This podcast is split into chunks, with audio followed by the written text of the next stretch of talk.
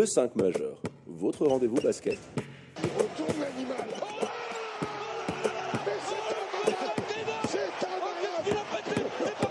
Animé par David et Florian.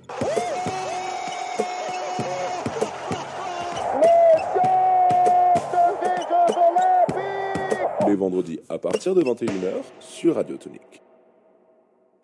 Bonsoir, buonasera, Abend, bienvenue dans le 5 majeur, votre rendez-vous basket en direct sur Radio Tonique.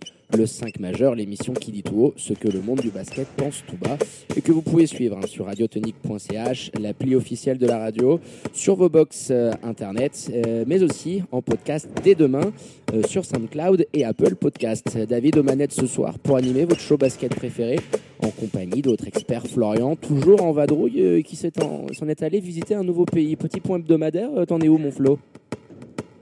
Ming là-bas, salut David, Euh, comme on, sait- comme on dit ici euh, au Myanmar, en Birmanie. Euh, écoute, ça se passe bien, il fait chaud, on est dans, dans le sud de la, de la Birmanie qui est ouvert aux touristes depuis deux ans, donc euh, tout se passe bien. Plage paradisiaque, on est tout seul dessus, royal. Tu nous Je suis fais d'ailleurs rêver. avec Léa et puis avec Sven, avec Sven, un, un ami, un ami qu'on a rencontré, un ami allemand, fan de Dirk Nowitzki. Voilà, je lui fais une petite. Exactement, au Big Dirk. Donc tu, tu nous mets un petit peu, euh, un petit peu le somme vu le temps euh, assez pourri qu'on a, euh, qu'on a aujourd'hui. Mais bon, profite bien pour nous. Allez, chers auditeurs, chères auditrices, on débutera ce 5 majeur par votre traditionnelle page Swiss Basketball. On reviendra sur la victoire de nos Lions au pommier face à Swiss Central samedi dernier pour enchaîner avec l'ensemble des rencontres de cette 11e et dernière journée de la phase allée du championnat. On poursuivra l'émission par votre incontournable page Welcome to the NBA. avec euh, notre invité de Marc du Soir. On débriefera pour vous la semaine écoulée outre-Atlantique. Et bien sûr, on finira cette émission par l'overtime du 5 majeur, les petites infos what the fuck et croustillantes de la semaine et le plus qu'attendu quiz pour clôturer l'émission. Euh, D'ailleurs, n'hésitez pas à interagir avec nous pendant le show via les réseaux sociaux Facebook, Twitter, Instagram, at le 5 majeur. Tout en lettres. Voilà, donnez-vous, euh, donnez-nous votre avis, posez des questions à nos experts, à moi-même, tout au long de l'émission. Allez hop, sans transition, on ouvre notre traditionnelle page Swiss Basketball avec notre Elena préférée. Épisode 11, les Lions de Genève recevaient pour le dernier match euh, de championnat de cette année 2019 la lanterne rouge lucernoise Suisse centrale. Le 5 majeur était présent pour couvrir l'événement et cette très large victoire pour nos Lions qui se sont imposés sur le score fleuve de 70 à 66. Eh bien, le, le 5 majeur commenté, commenté via la, la voix de David euh, ce, ce magnifique match et cette victoire des, cette victoire des Lions à domicile. Exactement, j'ai eu cet honneur de, de commenter le match euh, en compagnie d'Alex qui a fait, qui a fait le consultant, euh, le, consultant le, le temps Ah, de la rencontre Avec des interventions légendaires. et, et pertinente, hein, surtout sur et Rookie qui était, qui était assez magnifique. Donc voilà, c'était assez sympa de, de commenter ce match-là euh, euh, via YouTube et, et puis il y a de Ouais, grandes chances. C'était très, sympa à écouter. Ouais, Il y a de grandes chances qu'on puisse euh, refaire euh, de même, hein, peut-être rebelote, on, on vous retiendra au courant euh, pour euh, le Christmas Game, hein, le Boxing Day un peu à l'anglaise, le 26 en coupe euh, pour le compte de la, de la Coupe de la Ligue. Tout à fait. Bon, pour en, on- pour en revenir au match, ça y est, je pense qu'on tient enfin un, un match, une partie complète dans l'intensité, dans le contenu pour les Lions. Alors, même si le premier quart-temps a, été remporté difficilement 26 à 23, je l'ai trouvé très bon. Euh, comme vous l'aviez justement dit d'ailleurs au, micro.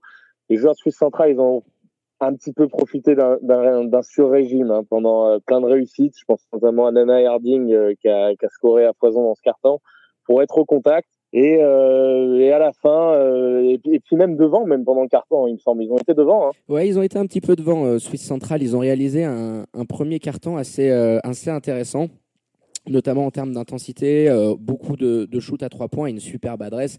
Donc oui, je te disais, le, le, Nana Harding, bon, qui, a un petit peu, qui a eu le capot qui fumait en fin de match parce qu'il joue, il joue quasiment 37 minutes sur l'ensemble de la rencontre. Mais il a fait très très ballons mal. par- par- Voilà, tous les ballons passés par lui. Euh, il finit quand même avec un match assez mammouth, avec 24 points. Euh, mais c'était un petit peu le seul qui, qui tenait euh, Swiss Central euh, à flot. Et puis il y a eu ce time-out, en fait. Je te complète juste ce petit time-out dans le premier quart, à peu près euh, à la moitié du, du quart-temps, euh, où les Lions avaient mis un petit coup d'accélérateur. Je crois qu'on avait 7 points d'avance. Et puis sur deux pertes de balles stupides, une contre-attaque, on laisse les Lucernois revenir. Alors là, coach Chuck prend un time-out, fait exploser euh, la, la petite, la petite plaquette euh, sur le mur. Et derrière, euh, ah ouais, elle, elle, a volé. hein. D'ailleurs, il faudra qu'on se fasse faudra qu'on se fasse une petite éventuellement à, à, la fin de saison, une petite imitation, tu vois, de chaque joueur de, devant l'effectif. Je pense que ce serait sympa. Et, et coach Chuck, je pense que ce sera le, le, plus sympa, le plus marrant à imiter parce que c'est exactement la même chose à chaque fois qu'il prend un time out. C'est la taquette qui vole, les mains sur les genoux, la chaise qui replace, tu sais, en mode. Ah bah, la, chaise avait, la, chaise avait volé un petit peu, il l'a replacée euh, de manière assez, euh, assez virulente. Après, le time-out a eu les effets, les effets escomptés, si tu veux, parce qu'à partir de ce moment-là, bon, bah, les, lions, euh, les lions sont mis en mode croisière et, et puis on n'a plus revu les lucards noirs. Bon, par, par la suite, les, les, trois autres quarts vont être complètement maîtrisés par les Lions, spécialement le deuxième, mais ça, on en a plus l'habitude. Avec les jeunes voix remportent 33 à 15. Ça fait donc 59 à 38 à la pause. On a une deuxième mi-temps complètement contrôlée, euh, je, viens de le dire. Et je voudrais revenir avec toi un peu plus en détail sur l'adaptation de Coach Chuck à son effectif. On le voit depuis euh, plusieurs matchs, alors avec plus ou moins de, réussite. Hein, c'est pas c'est pas tout le temps euh, superbe. On l'a dit, c'est le premier match complet vraiment dans l'intensité, dans les dans les intentions de jeu. Euh, mais voilà, il y a notamment un point de fixation dans la peinture, ce qu'il n'y avait pas du tout, ce que ce qu'on avait reproché à Adnan hein, sur le début de saison euh, dans, dans, nos premières émissions, surtout compte tenu des armes qu'il avait à disposition. Donc voilà, moi je voudrais, revenir un petit peu là-dessus sur ce, cette évolution dans, dans le jeu, parce que j'avais été un peu critique, j'avais dit que c'était peut-être abandonner un peu vite ses principes, mais force est de, constater pardon que qu'il a raison euh, coach et que et que ça fonctionne plutôt bien hein. c'est clair que ça fonctionne plutôt bien. Euh, alors on, a pu lui parler à la fin du match. Alors chose assez surprenante hein, j'étais en train de faire mes petites interviews en bas. Je parlais avec Papé euh, Badji notamment Marquis Addison qui est venu nous saluer. Et puis comme d'habitude j'allais remonter pour pour suivre la, la conf de presse.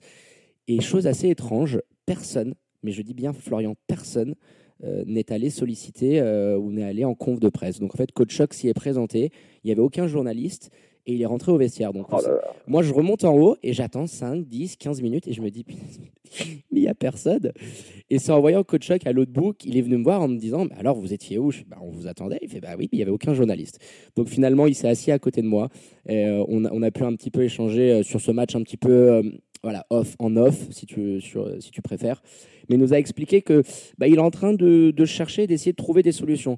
Euh, il y a deux semaines en arrière, rappelle-toi, c'était Marquis Addison qui n'était pas dans le 5 de départ. Euh, un petit peu à notre surprise générale. Il est revenu dans le 5 Marquis et il nous a vraiment expliqué euh, que c'était des choix voulus euh, de la part du coach des Lions d'essayer de trouver différentes solutions, notamment face à l'absence de Marine Bavcevic. Donc du coup, tu te retrouves sans meneur backup. Cette ouais. fois-ci, c'est Derek Colter, un, petit peu à la surprise générale, qui s'est retrouvé sur le banc. Le Robidzin est passé à la main. Et encore une fois, ça rejoint, ça rejoint ce qu'on avait, ce dont c'est toi qui l'avais évoqué. Enfin, ouais, je l'avais dit la ça, semaine ouais. dernière le fait que, que l'un des deux puisse passer sur le banc parce que c'est deux gros créateurs. Il y a également Robidzin hein, qui, a, qui, a, fait encore un match euh, sympa à la création. Euh, ouais, je, je, trouve que je, je trouve que c'est pas mal ce qu'il fait. Je, moi, moi je suis assez, je suis assez fan. ouais, 6 assists, c'est ça. Ouais. C'est costaud. pour Robbie, 7 pour euh, Marquis, euh, c'est les deux meilleurs passeurs du match. Deux petites pour Derek Colter, ouais. qui s'est réveillé euh, notamment dans, dans, la deuxième mi-temps. Mais il nous l'expliquait. C'est vraiment... un très bon joueur de transition. C'est un très bon shooter dans les angles c'est parfois un bon, un bon meneur, mais c'est pas, c'est pas celui qui, par qui doit passer notre jeu. Et je pense que, je pense que il en, il en est bien conscient, coach Chuck. Après, il y, a une, il y, a une, deuxième chose, moi, une deuxième évolution que j'ai vue dans le, dans le site de jeu, c'est le jeu en triangle que, qu'il, apprenait. Alors, euh, le souvent, fameux jeu en triangle. Là, euh, ouais, cher, ouais, ouais, il y, en a eu énormément. Perfil, hein. Alors, les cinq joueurs, voilà, sont. J'ai pas entendu, pardon. J'ai dit le fameux jeu en triangle très cher au, au, au père Jackson, au Phil Jackson, euh, le master. Ah, Phil Jackson. Ma oui, Zen Master qui, qui, qui ouais. avait amené à un, un, autre niveau, notamment avec les Lakers. Quoi. Et, exactement, exactement. Après, on lit souvent que ça vient de Phil Jackson, mais les bases ont quand même été posées avant par Sam Barry, euh, notamment. C'est lui le, le, pionnier, le pionnier. Et puis ensuite, effectivement, Phil Jackson s'est vraiment inspiré il l'a amené à un autre niveau, on va dire. Que ce soit avec les Bulls ah, avec les Lakers, il a amené le jeu défendait, euh, qui, qui, les défendait ou qui attaquait de, de cette manière-là, qui consiste un petit peu à, à, placer cinq joueurs assez espacés les uns des autres, parce qu'au final, même si c'est un jeu qui permet énormément la circulation, c'est aussi un jeu qui permet euh, d'attaquer des espaces pour des joueurs de 1 contre 1, des, des prises de, des prises d'intervalle. Et je trouve qu'ils l'ont super bien fait. Il n'y a pas de poste fixe force, forcément pour tous les joueurs, énormément de mouvements comme, euh, comme je viens de le dire. Et du coup, le jeu des lions est bien plus plaisant de cette façon-là. Euh, ça espace beaucoup, ça, continue de, profiter à nos, shooters. Et dans le même temps, ça permet à d'autres joueurs de s'exprimer à l'intérieur. On a vu la, semaine dernière, la semaine dernière, Arnaud en, MVP. On voit Samir Seyid de plus en plus, de plus en plus présent. Il a encore sorti un gros match, hein, le Big Buzz. Hein. Et, et, puis c'était assez marrant parce que jeudi, j'étais au Golden Lions Club, c'est le petit club d'affaires et de réseautage des Lions de Genève. Et puis il y avait un des partenaires euh, des Lions, euh, la salle, si tu veux, euh, où les joueurs d'Annetchok vont s'entraîner, vont faire leur petite préparation physique pendant la semaine. Et puis, je lui demandais, tiens, justement, quel était le, quel était le joueur qui, depuis, depuis un moment, était le plus assidu à la salle. Et sans, sans vraiment de surprise, il nous a dit, bah, c'est le, le père, c'est le père Seic, hein, Samir Seic, qui, qui depuis son Il y a eu un déclic d'ailleurs. Hein, il y a eu un déclic, clairement. Tu, te rappelles que qu'on a qu'on avait eu des, des remontées euh, de, de membres euh, du staff du club qui, qui me disaient justement juste avant l'incident euh, l'incident personnel qu'il a eu et qu'il l'a contraint à rater un ou deux matchs. Il nous disait que justement à l'entraînement c'était pas non plus super sérieux et que donc il y a eu il y a eu vraiment un déclic pour Samir Seic et c'est récompensé par ses minutes sur le terrain. Ah bah oui, il y, a, eu bah, aussi l'arrivée de Papé Badji qui t'amène une nouvelle concurrence. Hein. Puis quand tu vois quelqu'un qui, est venu pour prendre des minutes, qui a un CV, qui a une expérience, forcément, tu as un petit peu chaud aux fesses. Et, voilà, de fil en aiguille, euh, Papé Badji est encore en cours, à court de forme. Hein. il nous l'a confié. Il est en train de, travailler euh, comme un acharné pour revenir dans sa meilleure condition physique. Mais entre-temps, bah, Samir Seyid sort des gros matchs. Euh, là encore, hein, il nous fait 16, 16 points. 7 rebonds, un vrai chantier. Il y aura, euh. besoin, il y aura, il y aura besoin des deux, hein, de toute manière. Donc, euh, ouais, ça, je, à voir comment les Lions vont faire. Ce sera une concurrence, euh, je pense, qui, je l'espère en tout cas, sera saine. Après, il y aura ce problème de qui mettre sur la feuille ou pas, parce que tu ne peux pas avoir, tu peux pas avoir tous les Américains, donc forcément, il y en aura un qui restera sur la touche. Après, on n'était pas à l'abri que de temps en temps d'Eric ou Marquis alors Markel, je pense pas le Capitano, mais en fonction des blessures et des méformes, surtout, euh, Coach Chuck pourra prendre, euh, pourra prendre ses décisions. Euh, bah écoute, je pense qu'on a, on a, été pas mal hein, vraiment sur, sur cette rencontre de manière générale, Florian? Mais là, on va essayer de rentrer un petit peu plus dans le détail sur les performances individuelles de cette rencontre. Et on sort, comme d'habitude, le petit carnet de notes du 5 majeur. Et on va attaquer, euh, bah, pour commencer, notre top 5 hein, avant, de, débuter le flop 5. Donc, Flo, est-ce que tu peux nous donner euh, tes meilleurs éléments de ce match? Comme d'habitude, je commence par le dessert. Marquis Addison, le MVP du match, que j'ai trouvé euh, très soft dans sa manière de jouer, très simple. Ça n'a pas toujours été le cas cette saison ça l'est de plus en plus. 14 euh, points, 7 assists, 3 rebonds, un job à la création qui euh, forcément il, a plus de il a plus de responsabilités en l'absence, on l'a dit de Basevic et également de Derek Colter dans le 5 de départ. Donc voilà, moi je le trouve très bien dans, dans ce rôle-là et pas seulement en, en shooter, en slasher.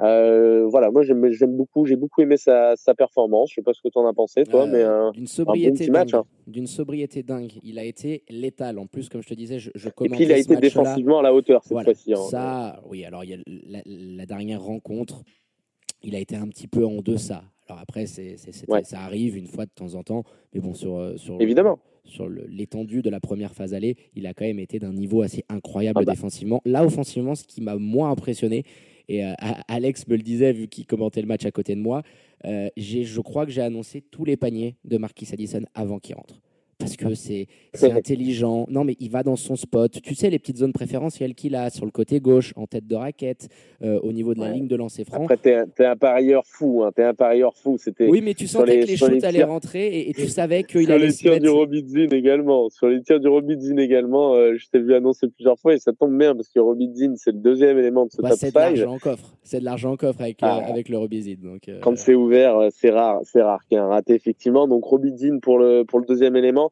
avec 10 points, 5 rebonds et 6 assists.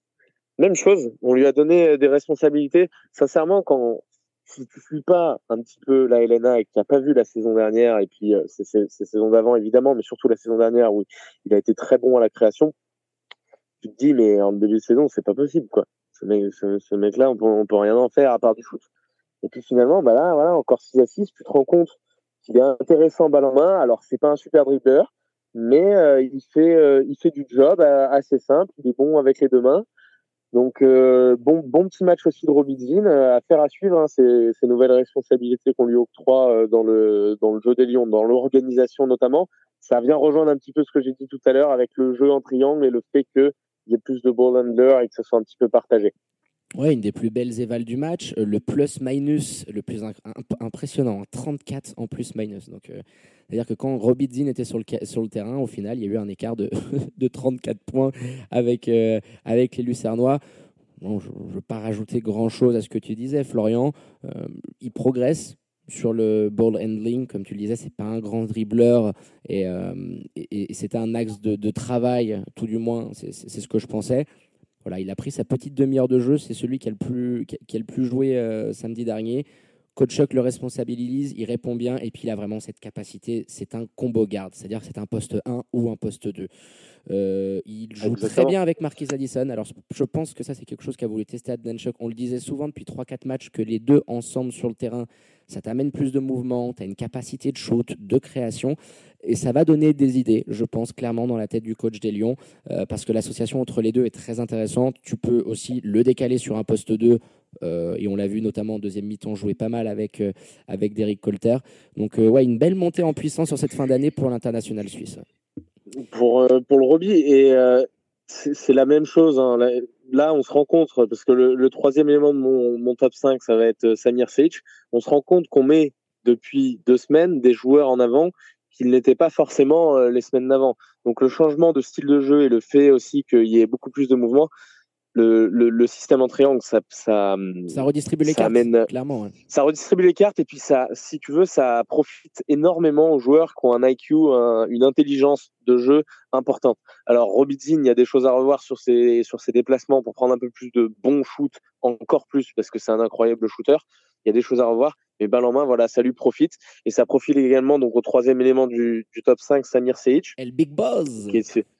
Voilà, qui est 16 points, 7 rebonds, 2 assists, encore une, une superbe assist, euh, passe dans le dos.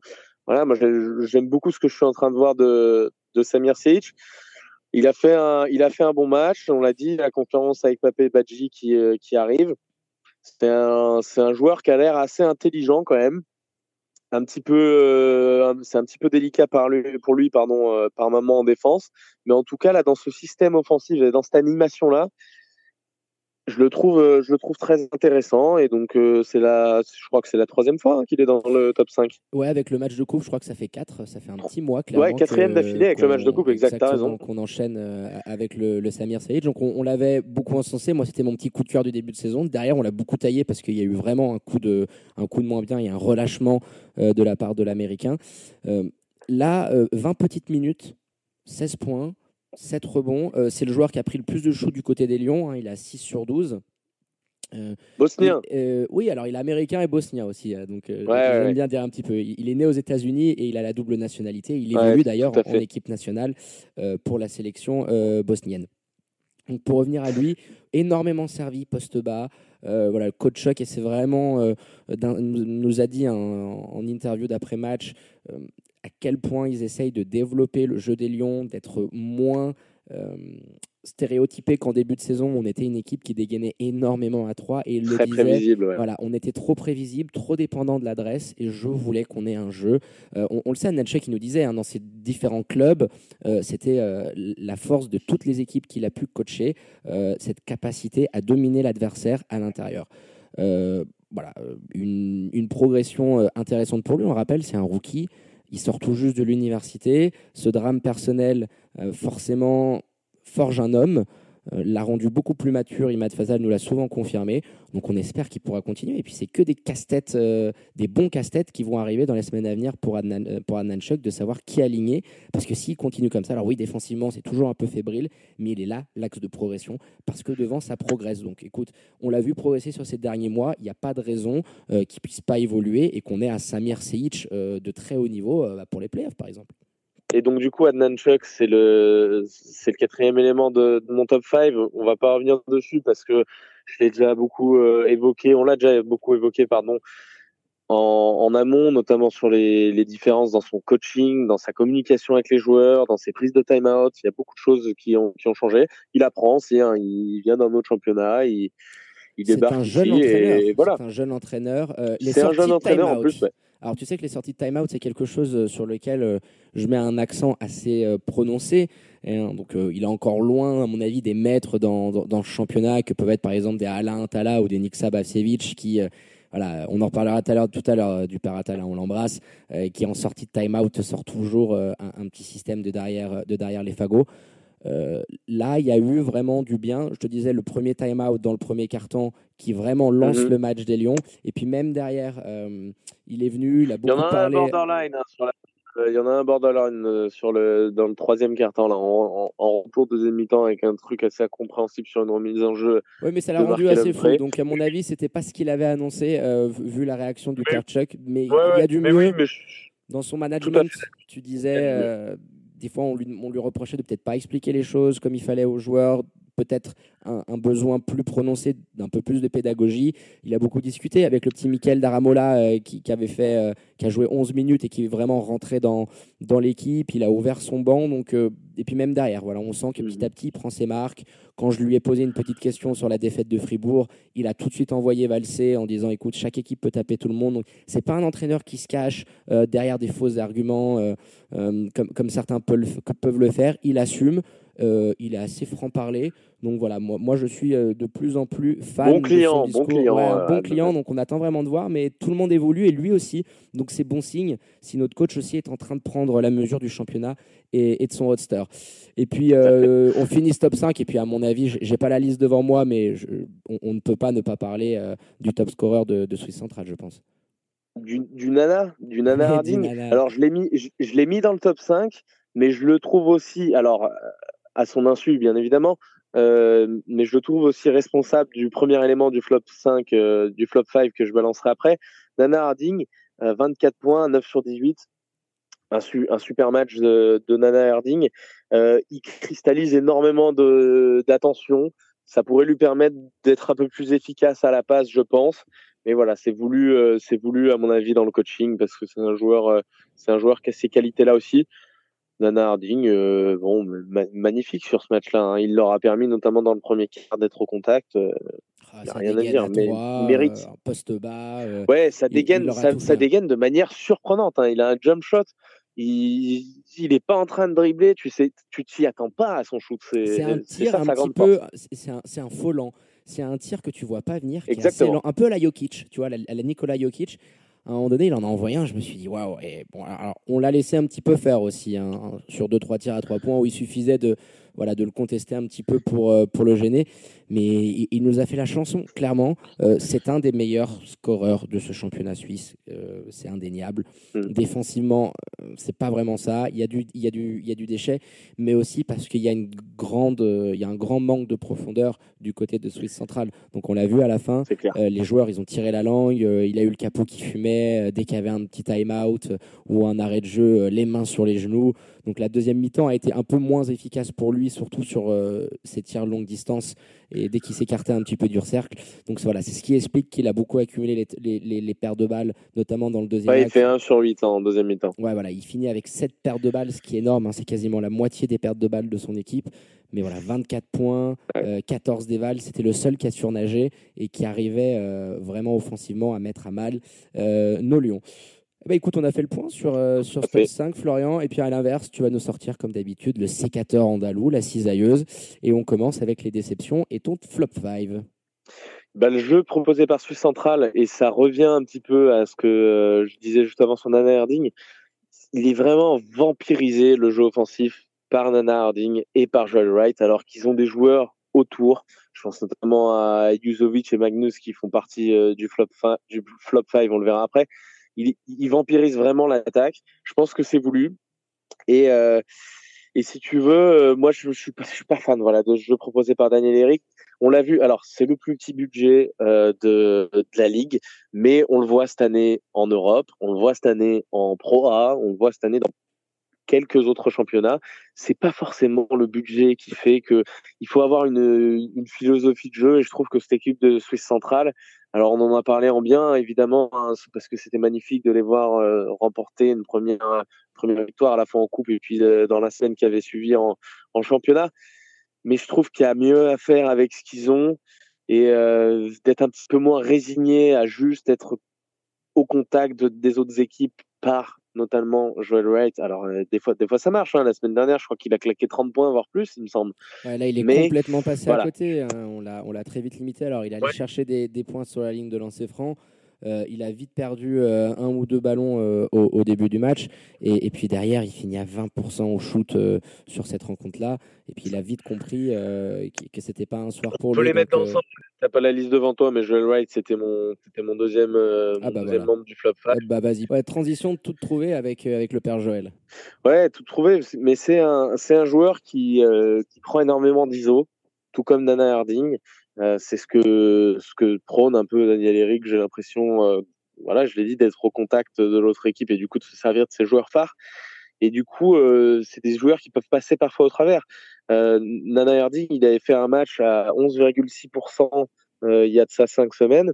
La comparaison, moi, je l'ai, elle est tout trouvée avec Mike D'Antoni et les Rockets, James Harden, qui peut parfois avoir un volume de shoot tellement incroyable qu'il en rate des tonnes et des tonnes par match, mais finalement, c'est ce que son coach lui demande de faire et c'est pousser, si tu veux, au maximum.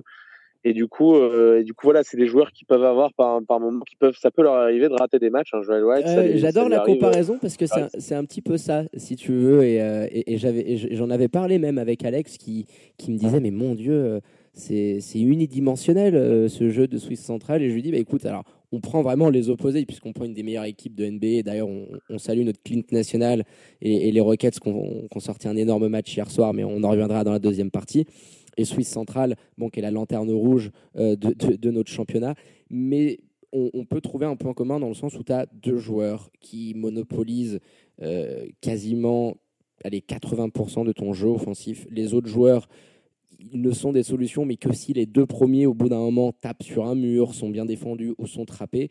Euh, non, mais c'est vrai, euh, quand, quand, Nana ou euh, Joel Wright, il, lâchait un petit peu la boulette, c'était parce qu'il y avait, y avait trop de monde sur eux. Donc, tu as eu un petit peu Ricky Price. C'était souvent trop tard. Hein. Qui a pris des shoots. D'ailleurs, Nana a cette, cette perte de balle, tu l'as dit, donc c'était souvent trop tard. Voilà, donc c'est un jeu un peu stéréotypé. Alors oui, c'est un des c'est le plus un des plus petits budgets du, championnat, une équipe très très jeune avec beaucoup de joueurs U20. Euh, ouais, c'est pas une excuse. C'est pas une excuse. Voilà, dans, la manière de jouer, tu peux en prendre 40 et essayer de proposer quelque chose. Euh, là, notamment, euh, le troisième et le quatrième quart, c'était un peu garbage time de, leur côté. Il y avait pas, voilà, le, le père Samenas déjà qui défend pas un caramel, le pauvre. Alors en deuxième mi-temps, c'était opération porte ouverte, c'était Black Friday. Euh, tu aurais pu rentrer chez lui, repartir avec la voiture, sa femme et tout quanti. Il, a, il, aurait, il aurait rien vu. Euh, On attendait un petit peu plus de. Tu peux, tu peux t'en prendre une sévère, tu peux te prendre une branlée, mais la manière avec laquelle euh, tu te fais, tu te fais, tu te fais botter les fesses compte, je, je pense. Allez, tu poursuis avec ton flop 5, Florian. Et puis là, il y a un combo, hein, 3 et 4, parce que c'est exactement les mêmes raisons pour lesquels ils se retrouvent dans ce flop 5, c'est Haris Jujovic et Obim Magnus. Bah, y a, ils, ont rien, quoi. On en revient toujours à la même chose. Ça fait partie du jeu proposé par, par Swiss Central, mais ils, ils ont rien, ils ont rien, ils, ont, prennent pas de risques, les gars. Je crois que, il me semble que Jujovic fait deux shoots en, un peu plus de 20 minutes. C'est ça. Et euh, encore, il prend un shoot au tout début de match, le, le Haris Juzovic, en essayant de poster un petit peu. Et puis après. Magnus, euh, j'ai la stat, c'est 0 sur 2 au shoot. Donc, euh, donc voilà. Et puis, il y a, pas eu, y a eu des situations dans lesquelles ils auraient pu éventuellement aller jouer d'un contre un parce qu'il y avait de l'espace et parce qu'il y avait un petit peu de laxisme très rare, mais il y en avait un petit peu euh, dans, la, dans la défense des Lions par moment. Donc, donc voilà. Magnus et, et pour leur, pour leur non-match, quoi tout simplement. un non-match. Tu aurais peut-être même pu rajouter le, petit Harry, euh, Harry Locio, euh, qui, a joué à peu près un peu moins 13 minutes et qui, lui, justement, il a absolument c'est pour ça que Un petit lancer, c'est tout, aucun, aucun shoot. Tu, sentais qu'il y en avait sur le terrain, c'était des plots, clairement. Hein, quand tu avais le Joel Wright, notamment quand tu avais Joel Wright et, Nana Harding qui jouaient au même moment sur le terrain. Tu as Ricky Price, qui est un meneur américain. Euh, tu en avais souvent un ou deux. Bah, les, mecs, ils étaient sur, euh, sur les ailes, ils attendaient gentiment le ballon qui n'est jamais venu. Donc, euh, on ne peut pas vraiment leur reprocher. Et donc, je ne les ai pas mis, ces, deux joueurs, parce que euh, déjà parce qu'ils ont joué un petit peu moins de minutes et puis parce que je voulais mettre quand même Markel Humphrey. C'est le dernier élément du flop 5 et Markel il est un petit peu lui ça lui profite pas justement cette nouvelle façon de jouer d'animer le, les attaques notamment. Euh, il fait un, match à 12 points, 3 rebonds et 3 assists qui reste honorable avec 3 turnovers tout de même. Euh, c'est à noter parce que il en fait un petit peu de plus en plus depuis euh, depuis deux trois matchs voilà, il, il, est un petit peu moins de, dedans, je pense. Je pensais au début qu'il y avait euh, de, disons, de, qui laissait, euh, qui laissait un petit peu plus de shoot à ses, à ses partenaires. Qui, il y a de ça sûrement, mais il est aussi moins bien. Il est aussi moins bien. Il rate, euh, il rate beaucoup plus de choses. Il, je sais pas s'il y a un problème physique ou pas, parce que euh, je le trouve notamment sur ses, sur ses premiers pas. Bah, peut-être un petit peu de fatigue. J'ai pas vraiment l'impression qu'il soit, qu'il, soit vraiment physiquement touché, mais euh, ouais, là, il prend, il prend encore 10 shoots, donc c'est le deuxième Lyon qui prend le plus de shoots, mais euh, ses pourcentages sont un petit peu à la baisse sur ses, euh, sur sa un petit Peu, un petit peu à la baisse, mais pas tant. Alors sur ce dernier match, oui, mais finalement, si on reprend les matchs où, où, il est un peu moins bien, pas tant que ça. Il en, il en prend un petit peu moins. Alors sur ce match-là, c'est, c'est pas vrai, mais il faut prendre en compte aussi le, le score et l'adversaire. Euh, quand on parle de, stats individuelles. Mais euh, surtout, je le trouve, sur ces, sur ces premiers pas, je le trouve moins dynamique, peut-être un petit, petit manque de peps, je sais pas. Mais euh, voilà, il, a été un petit peu moins bien. Donc flop 5 pour Markel, c'est le premier de la saison.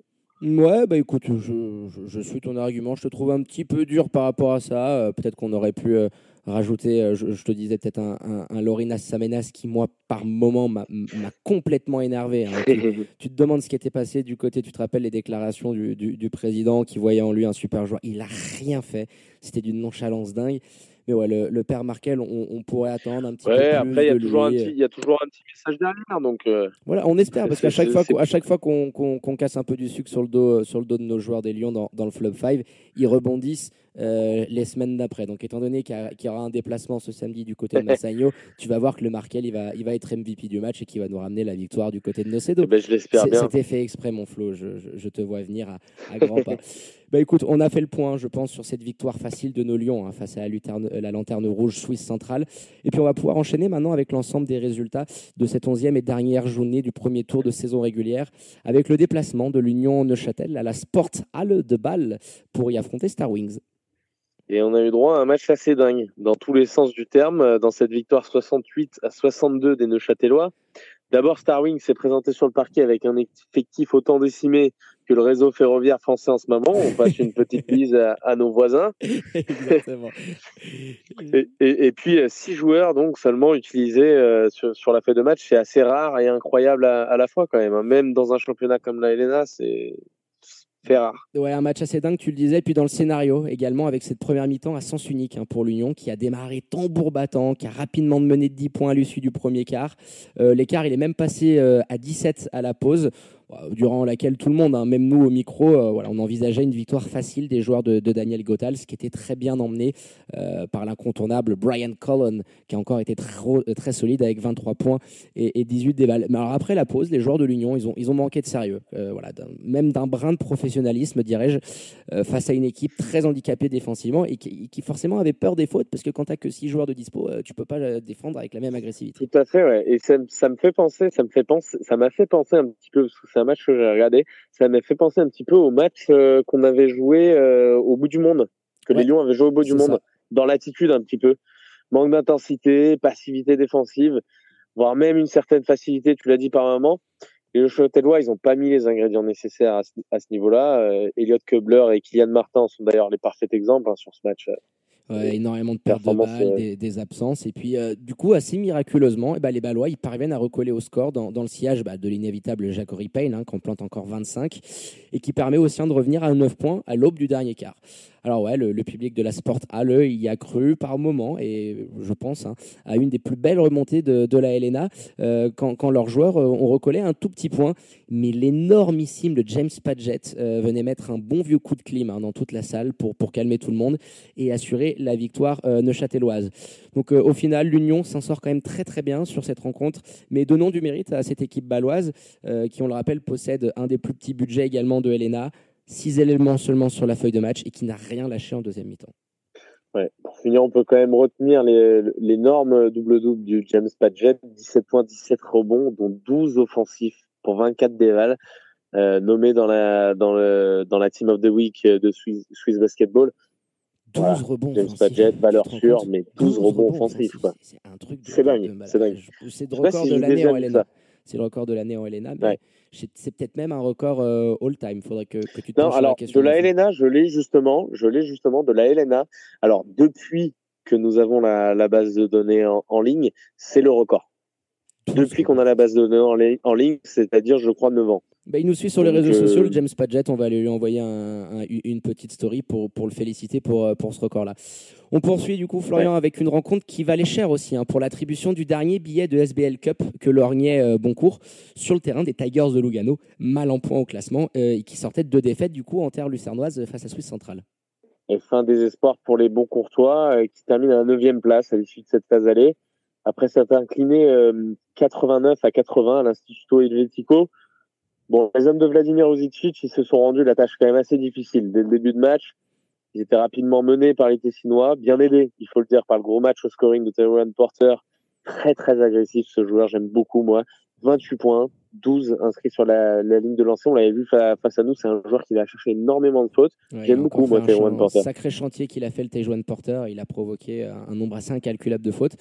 Puis pour revenir au match, Boncourt, ils ont bien essayé un petit rapproché à un moment dans le deuxième avec un, un Eric Fonguet inspiré depuis le parking, un 5 sur 9 quand même à 3 points. Euh, mais ce sont logiquement les Tessinois qui regagnent les vestiaires euh, à la pause en tête de plus 6. Alors, est venu le moment ensuite, le, le show Stefanovic. À l'intérieur, il leur a fait euh, tout, toute sa palette quoi, au bon courtois. Feuille de stats monstrueuse, hein, 16 points, 11 rebonds, 4 assists et Val de 31.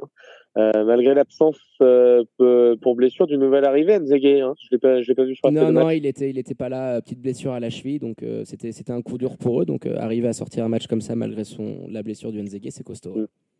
C'est le moment qu'avaient choisi hein, les Tigers pour rapidement mener de plus de 10 points d'avance, qui vont gérer parfaitement dans le quatrième quart-temps, bien aidé par les 22 points et 9 rebonds de Timothy Williams, 89 à 80, donc à la, à la sirène finale. Succès précieux qui leur permet de respirer un peu plus au classement et qui va probablement faire passer des fêtes de fin d'année un peu plus sereines au, au, coach Kabibo qui avait un petit peu le voilà qui avait un petit peu la il avait le feu derrière pour la, dire plan, la planche était glissante exactement voilà. elle était savonneuse et ça commençait à glisser bien savonné on se demandait ouais. s'il allait on passer en reparlera hein, s'il allait passer les fêtes mais euh, on avait eu les déclarations du président qui euh, qui disait qu'il qu envisageait peut-être de faire quelque chose donc euh, belle réaction euh, pour les Tigers. Euh, ah oui, bah tiens, je voulais, j'avais noté ça. On va retenir juste aussi du côté de Boncourt le choix très étrange quand même de coach Vlad qui a sorti tout le dernier quart d'heure de la, le dernier euh, quart d'heure de la rencontre. Son deuxième meilleur scoreur, l'américain Carl Cochrane. Ouais assez inexplicablement. J'ai toujours pas eu d'infos, j'ai essayé un petit peu de creuser, etc. J'espère qu'on pourra vous donner ça pour la prochaine, euh, la prochaine émission. Donc, affaire à suivre côté bon courtois parce que tu te prives pas d'un mec comme ça 15 Alors, minutes. C'est pas le dernier pense, quart, hein, c'est le dernier je... quart d'heure de jeu. Donc, ouais, ouais, ouais. benché, fin du troisième et, et quatrième. Je pense que je l'ai. Je pense que je l'ai. Deux, deux, secondes, parce que je pense que, que je l'ai l'information. Euh, juste, euh, juste avant qu'il qu sorte, il y a une action. Je sais plus euh, qui est-ce qui le prive d'un ballon, d'un tir ouvert où il se plaint et il ne fait pas le, repli défensif. Il lève les bras en l'air. C'est une action qui a relayé, euh, qui a relayé, je crois, euh, Swiss, euh, Swiss Basketball, il me semble. Et euh, c'est pour ça que j'ai vu ça, où il, lève ses bras, il fait pas le repli défensif et il tape en, relevant euh, ses bras dans la serviette d'un des joueurs qui était levé sur le banc et euh, qui était prêt à se lever, disons, pour pour son trois points. Et donc il tape comme ça et puis finalement il se replace pas défensivement. Donc ça vient peut-être de là parce qu'à partir de là il est plus rentré.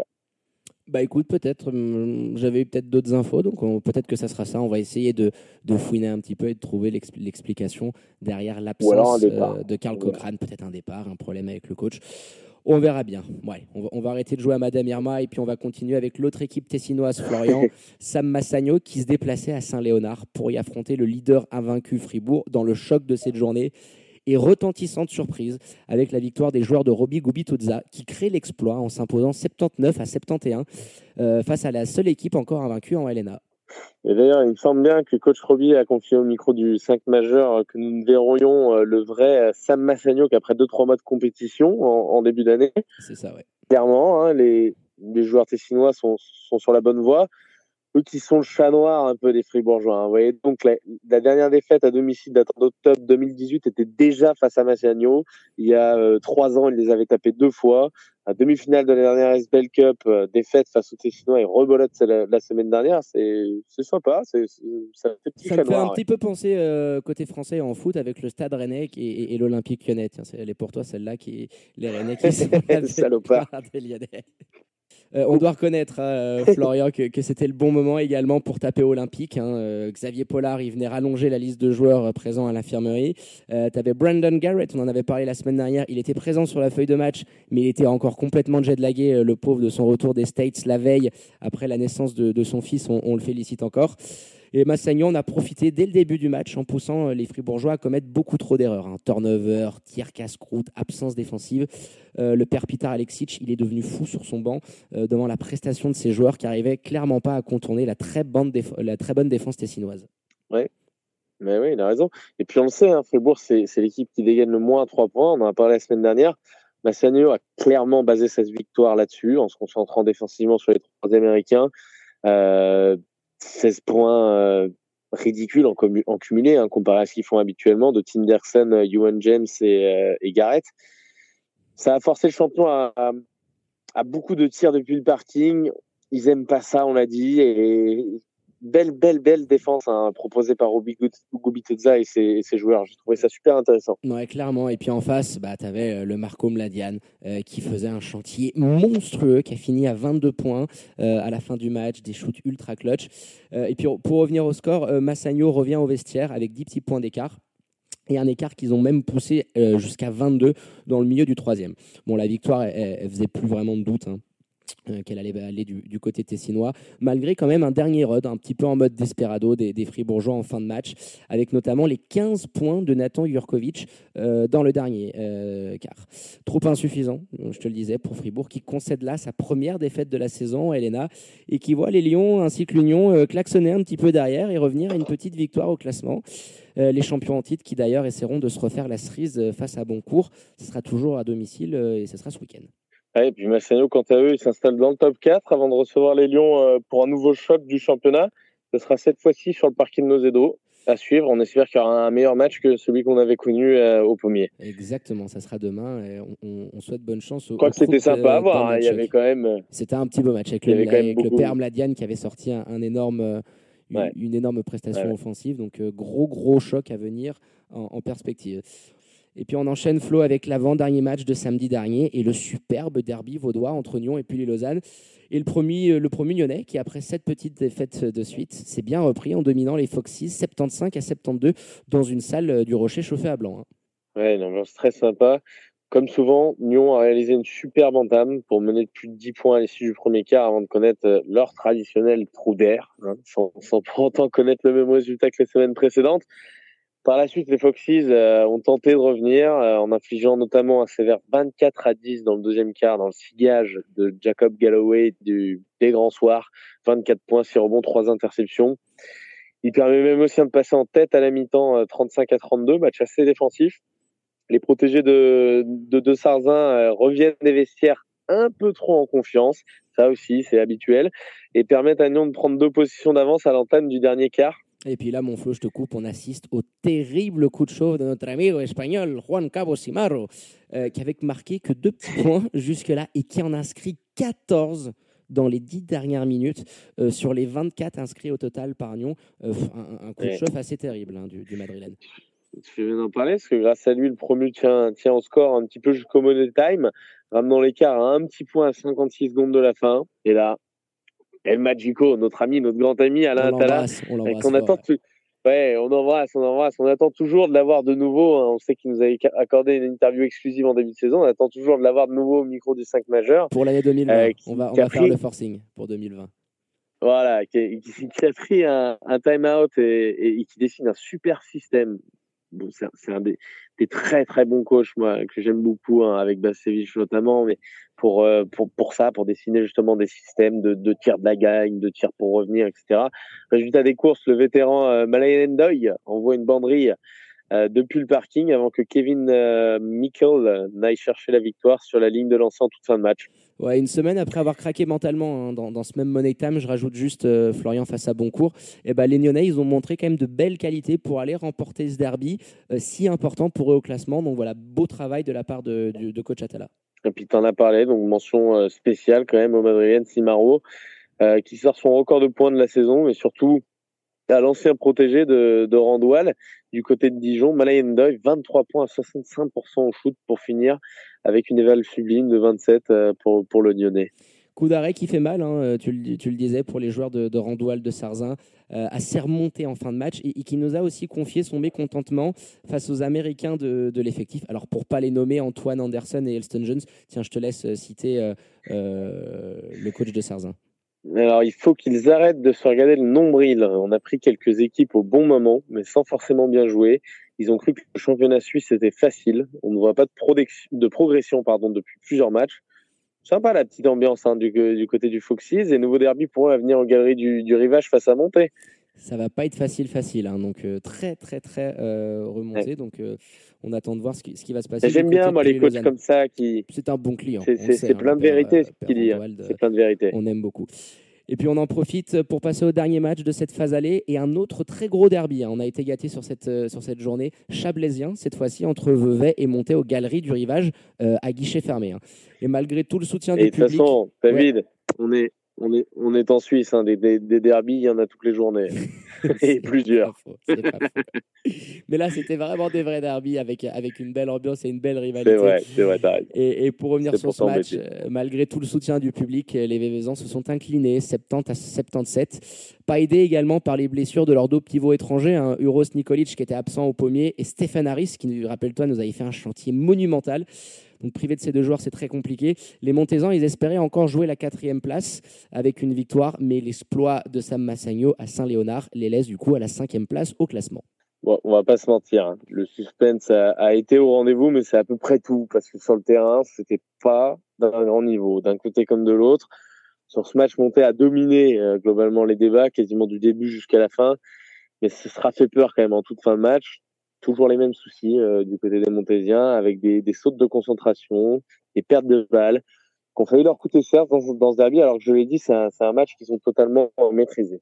Ouais, parce qu'après un premier quart-temps qui n'était pas foufou, mais qui était assez équilibré, on a assisté aux montagnes russes dans le deuxième quart, avec un premier run des locaux qui ont été amenés par leur sniper à Sandwich, auteur de 15 points dans cette rencontre, et incroyablement, euh, les joueurs de Double P, Patrick Pembele, ils vont infliger un 14-0 dans les dents des Vévézans euh, pour mener de 12 points à la pause avec le terry euh, coup de chaud du père TJ Denens, hein, qui inscrit 10 points de suite et qui finit le match avec 23 points, 9 rebonds et, 4 assists. petit à petit, bah, parvient à repasser l'écart sous les 20, puis sous les 10 et finalement deux petites possessions à l'entrée du dernier quart. Ouais, il y a, la blessure ensuite hein, de, de Jurkovic qui va venir casser cette belle dynamique euh, des locaux qui arriveront pas à recoller, euh, pas à recoller plus près par la suite, à suivre, hein, voir son, la durée de son, de son indisponibilité. on a, Pardon, il a du mal à sortir. Euh, on a vu son frère qui lui a envoyé un petit message de soutien sur les réseaux, donc on attend de voir si c'est pas, et on espère que c'est pas trop grave pour lui. Donc on en parlait tout à l'heure, euh, Thomas Dunens, hein, l'Américain en patron, euh, va venir euh, doucher hein, les derniers espoirs des protégés de Nick Sabavsevich. 77-70 au final pour Montet, qui avec cette victoire s'installe confortablement dans le top 5 du classement, mais déplorait également le nouveau règlement de la SBL Cup, qui les verront se déplacer sur le parquet de Nocedo face à Massagno. Ouais. Bah, ça, pour préciser quand même la chose, depuis cette saison, Swiss Basket a décidé de privilégier la confrontation directe en lieu et place de la différence de points en Coupe de, la Ligue pour départager les équipes. Peut-être pour faire un match de plus, je sais pas. Euh, Mais bon, nous, on s'en plaindra pas. En tout cas, c'est une décision qui, selon le coordinateur des compétitions, euh, Valère Boulard, répond à la demande des clubs qui souhaitaient donner plus de temps de jeu aux jeunes et par conséquent euh, ne doivent plus gagner avec le plus gros écart possible. C'est pas bête. Ouais, mais écoute, je, je, suis pas vraiment convaincu par rapport à ça. ça se défend. On a apprécié, oui, ça c'est apprécié, mais voilà, c'était un changement. C'était pas vraiment d'accord avec. Ouais, exactement, c'est ce que j'allais mais... dire. C'était pas au goût de, coach Bavsevich euh, qui nous l'a confié. Hein. Lui, il défend le respect du jeu et de ses principes. Il, nous l'a dit. Hein, je pouvais demander à mes joueurs de perdre pour aller jouer à Neuchâtel, mais ça fait pas partie de mes valeurs et de ma conception de sport là. Donc on a gagné ce match. Dans ce cas euh, précis, effectivement. Et, ils iront du coup euh, se, déplacer. je crois que c'est du côté du côté de Massagno. Donc écoute, voilà, petite, petite, petit point toujours sur Swiss Basket. Pas un tacle, hein, mais on, tenait à préciser ce petit changement de règlement.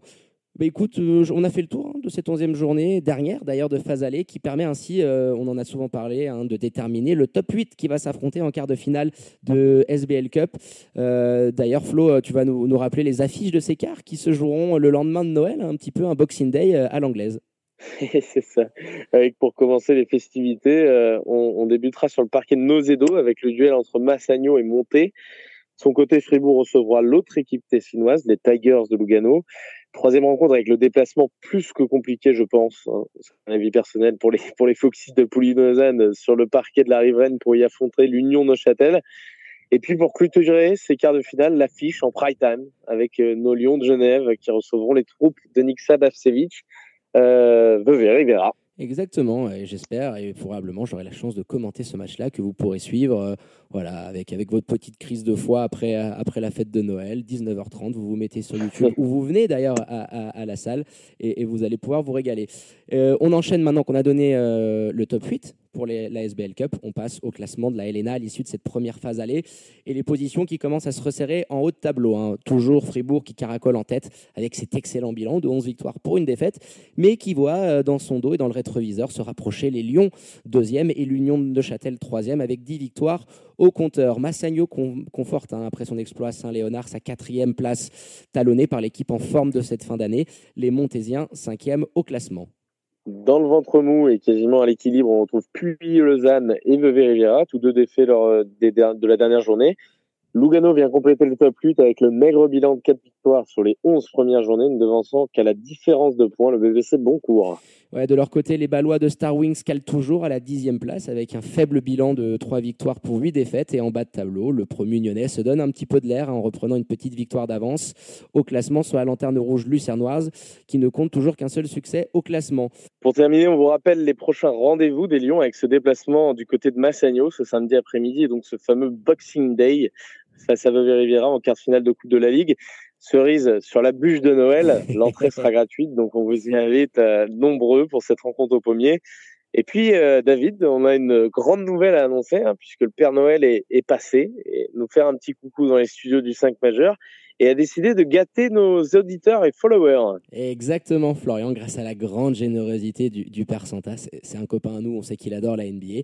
Le 5 majeur vous fait gagner un cadeau exceptionnel deux fois deux places VIP pour le choc de Helena entre les Lions de Genève et l'Union de Neuchâtel de ce début d'année 2020. Ça sera le 5 janvier euh, à la salle du Pommier. Et comment on fait alors pour euh, gagner un peu euh, ce petit pactole? Eh ben, C'est très, simple, c'est très simple, Florian. Hein. Deux places seront à gagner via notre page Facebook et les deux autres sur notre compte Instagram. Vous devez nous suivre at le 5 majeur tout en lettres. Tout en lettres. Exactement, tu m'as devancé. Et, euh, au total, quatre entrées VIP, du coup, euh, pour deux heureux chanceux.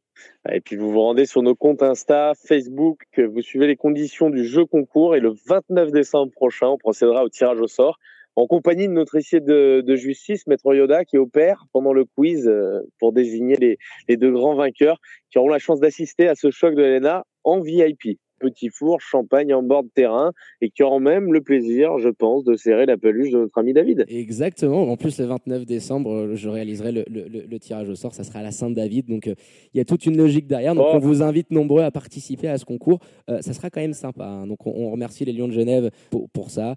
très généreux avec nous. Donc, on vous invite nombreux à participer à ce petit concours.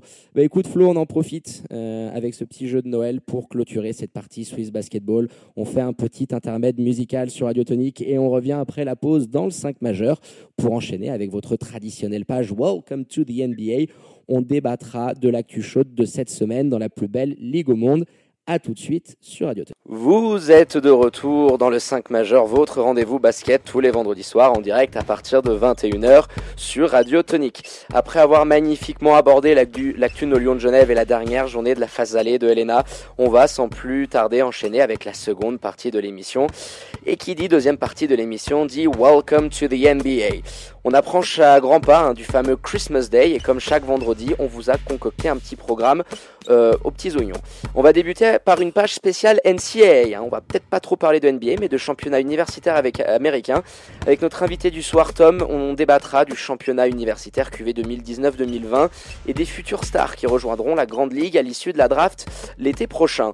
On enchaînera avec un petit point sur le Thunder d'Oklahoma City euh, avec notre invité Tom, fan euh, de l'équipe de Chris Paul. La franchise d'OKC hein, qui a vécu un été des plus fous avec le départ de leur joueur emblématique euh, Russell Westbrook, plus celui de Paul George, mais qui constitue une des très belles surprises de cette saison à l'Ouest. On reviendra du coup sur leur début d'année. Pour terminer, bien évidemment, le choc de titan de la nuit dernière entre les deux leaders de NBA les Bucks de Milwaukee qui affrontaient les Lakers de Los Angeles. On reviendra sur cette rencontre. Bah écoutez, sans plus attendre, on va attaquer par notre page spéciale NCAA, le championnat universitaire américain qui bat son plein actuellement avec avant la traditionnelle March Madness, hein, la folie du mois de mars littéralement, avec ses séries éliminatoires. Pour en parler mieux que personne ce soir, on a le grand, que dis-je, l'immense honneur de recevoir, pour parler de l'actu NCAA, Tom Rousset d'envergure. Bonsoir Tom, comment vas-tu? Est-ce que tu nous entends bien? Salut David, ça va super et je t'entends très bien. Excellent. On vous invite hein, à suivre euh, Tom et, Envergure sur les réseaux sociaux, notamment Twitter, hein, Tom Rousset 1 et, et Envergure Pod.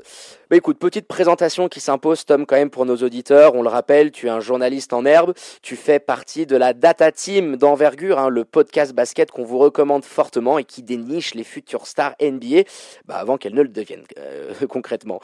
On, va sans plus tarder commencer notre petite page spéciale de la semaine. Euh, ce soir, comme je vous le disais en intro, on ne va pas parler de la NBA, mais de la National Collegiate Athletic Association, plus communément connue sous le nom de NCAA, le championnat ricain universitaire qui a débuté il y a un peu plus d'un mois et demi. Avec toi, Tom, on va faire un peu le point sur les forces en présence, mais surtout sur les jeunes stars de demain qui crèvent l'écran. Et on va, bien évidemment, parler des top picks hein, annoncés pour la prochaine draft que vous connaissez sûrement, mais pas que puisque tu nous donneras aussi tes petits chouchous hein, et les prochains styles que tu vois euh, pour l'été à venir. On va également faire un petit point cocorico avec les meilleurs prospects français. Et puis on terminera tous les deux sur un petit débat autour de l'avenir de la NCAA, euh, entre droit d'image, rémunération des joueurs, loi californienne, le cas James Wiseman. Euh, on aura de quoi faire avec des dossiers qui ont beaucoup fait jaser. Allez, on va attaquer Tom, euh, si tu le veux bien, avec les noms les plus renflants de cette QV 2020. Et puis on va, on, va attaquer avec le joueur clairement le plus attendu pour être appelé en premier par Adam Silver cet été. C'est Anthony Edwards. Est-ce que tu peux nous en dire un petit peu plus, euh, Tom, sur l'arrière de la fac de Georgia qu'on compare souvent à une sorte de mini Oladipo? Oui, Anthony Edwards, euh, donc de, Georgia, comme tu l'as dit, Georgia qui est pas un programme euh, réputé pour son équipe de basket, plus pour son équipe de, foot américain. Euh, mais Anthony Edwards, ouais, c'est un petit peu un, Victor Oladipo, gros scoreur, pas mal en défense, euh, qui porte pour l'instant ses Bulldogs à un bon début de saison. Un bon début de saison dans une, dans une SEC toujours très relevée, hein, on le sait, avec par exemple Kentucky, LSU ou encore Tennessee qui peuvent faire du bruit cette année. Donc Anthony Edwards, qui aura la, lourde charge d'emmener euh, d'emmener ses Bulldogs vers un peut-être un tournoi NCAA, ce qui serait euh, une performance pour, euh, pour Georgia. Ouais, clairement, c'est vrai que moi je, je, suis pas mal. Alors la NCAA, peut-être pas au même niveau que vous, à, à, me réveiller tous les soirs, mais il, a tout vraiment de, de la future star en puissance. ce, Anthony Edwards, il impressionne beaucoup. Qu'est-ce quel défaut, clairement, tu le vois euh, aujourd'hui euh, à, ce très jeune joueur? Peut-être euh, peut-être en défense, peut-être qu'il peut progresser en défense, mais au niveau du, au niveau du scoring, il a, vraiment tous les, tous les outils pour être bon au, au niveau, au niveau au-dessus. il est capable de, de faire de, de, gros cartons sur, sur un match. Ah, il, a planté des sacrés, des sacrés pointes hein. cette année, on le rappelle. Il est, euh, quasiment à 20 points de moyenne euh, cette année euh, en NCAA. Hein. C'est un joueur en plus qui est, alors que tu le disais, qu'il y a certaines petites lacunes encore défensivement, mais qui est très bon en termes d'interception, hein, parce qu'il tourne à plus de deux interceptions par match. C'est quelque chose d'assez d'assez impressionnant. Prend des rebonds. Il arrive à faire quand même quelques assists également. Alors on il y a un petit peu d'échec encore de son côté avec beaucoup de pertes de balles euh, et un pourcentage à 3 points encore un peu faible. mais clairement, hein, sur le, poste d'arrière, il n'y a pas vraiment de prospect aujourd'hui qui peut se rapprocher de la hype qui est celle du, freshman de Georgia. Oui, c'est ça. Et puis en plus, comme, on le disait tout à l'heure, quand tu viens d'une petite fac, une fac qui n'est pas réputée pour son programme basket, c'est beaucoup plus dur d'aller chercher de la hype que, que les mecs de, de, Duke ou que les mecs de North Carolina. On pense notamment à, à Cole Anthony qui a, qui a, un peu plus de hype parce qu'il vient de North Carolina. On en parlera tout à l'heure, c'est bien, tu, tu, tu, tu, vas nous faire une belle petite transition. Vas-y, poursuis. il est, à, il est à, 19, presque à 20 points de moyenne, 5 rebonds de moyenne, 3, 3 passes de moyenne, donc il est, il est assez complet sur le plan, euh, sur le plan offensif. Maintenant, euh, s'il arrive à passer un step défensivement, euh, ça, peut, ça peut devenir très très intéressant au niveau dessus. Quoi. Ouais, il a tout en bagage. Euh, il, me fait beaucoup penser au petit Oladipo euh, par rapport à ça. Quasiment trois interceptions. Enfin, c'est, c'est, assez fou les, les stats qu'il fait du côté de Georgia. Donc après, comme d'hab, hein, ça sera aussi euh, la March Madness. Hein. On rappelle pour nos éditeurs, la March Madness, littéralement la folie du mois de mars. c'est, c'est quelque chose d'assez spécial aux États-Unis. Tiens, tu peux nous en parler un petit peu. Cet attachement qu'ont les, les Américains pour leur université et ce mois de mars où voilà, tous les Américains sont branchés devant leur télé pour suivre leur fac euh, et puis cette phase finale, hein, les playoffs concrètement de, de NCAA. Oui, euh, la March Madness, c'est un. Ça, prend tout le mois de mars parce qu'on a, on a tendance à penser que c'est juste le, tournoi en fait de, de, 64 équipes, le tournoi final à 64 équipes. Mais en fait, ça prend tout le mois de mars, sachant qu'il y a euh, des tournois de, de, qualification qui sont des tournois de conférence. Chaque conférence un tournoi où toutes les équipes participent. Et, euh, et, à l'issue de ces tournois de conférence, donc une équipe va se qualifier pour la March Madness. Et après, c'est un comité qui décidera euh, qui euh, des autres équipes qui n'ont pas gagné leur tournoi participeront au tournoi. Donc la, la, March Madness, c'est sur deux à trois semaines si on compte le, si on compte le Final Four. Et c'est effectivement, effectivement le, sommet pour, pour des joueurs universitaires d'aller chercher, euh, d'aller chercher un titre, euh, un titre euh, lors de cette March Madness. C'est quelque chose qui, qui, est très, qui est très fort pour tout le monde parce que toutes les générations, que ce soit les, soit les enfants ou les étudiants ou même, même les grands-parents, sont toujours attachés à leur fac. Et c'est là qu'on voit, c'est là qu'on voit l'importance, l'importance de l'attachement aux universités qu'ont les, les, Américains. Ouais, on a eu l'année dernière encore des, euh, une marche madness de folie, euh, des, des, stades, enfin des, salles remplies euh, à, gogo, c'est assez incroyable. On, vous invite franchement hein, sur le mois de mars. Je m'y suis mis il y a quelques années, je te le dis hein, clairement, je suivais un petit peu de loin. et c'est vrai que maintenant, c'est un rendez-vous que, je ne loupe pas parce que tu assistes à des matchs assez fous. C'est un basket, alors oui, très jeune, très rapide par moments un peu individualiste, mais, mais, tout le folklore en fait, parce qu'il y a un vrai folklore autour, est quand même assez incroyable. Donc euh, voilà, on, en reparlera bien évidemment dans, les émissions euh, du, mois de mars, mais euh, jetez un petit coup d'œil là-dessus, ça, vaut, vraiment le détour. Oui, y a, en, mars, il y a quelque chose de très intéressant aussi que font les Américains, ça s'appelle les brackets. Donc c'est un, une sorte de, pari sans argent sur chaque match on essaye de, de, de deviner euh, le vainqueur de chaque match. Et, euh, et euh, voilà, c'est toujours. Euh, ouais, tu vois tous les Américains sur les réseaux sociaux qui donnent leur bracket. alors très souvent en étant partial hein, avec leur université de cœur, mais ça donne toujours des moments. Et puis, et puis ça mène, ça mène parfois à des, à des choses assez, assez bizarres. Vu que c'est que sur un match, les, les surprises sont, sont nombreuses. Ah, il y a beaucoup d'upsets, hein, ça c'est sûr. Pour ouais. certaines années, et, euh, et, là, on en prend euh, clairement le chemin vu le nombre de le nombre d'équipes euh, classées assez haut qui finissent par par, se, par prendre des défaites inattendues.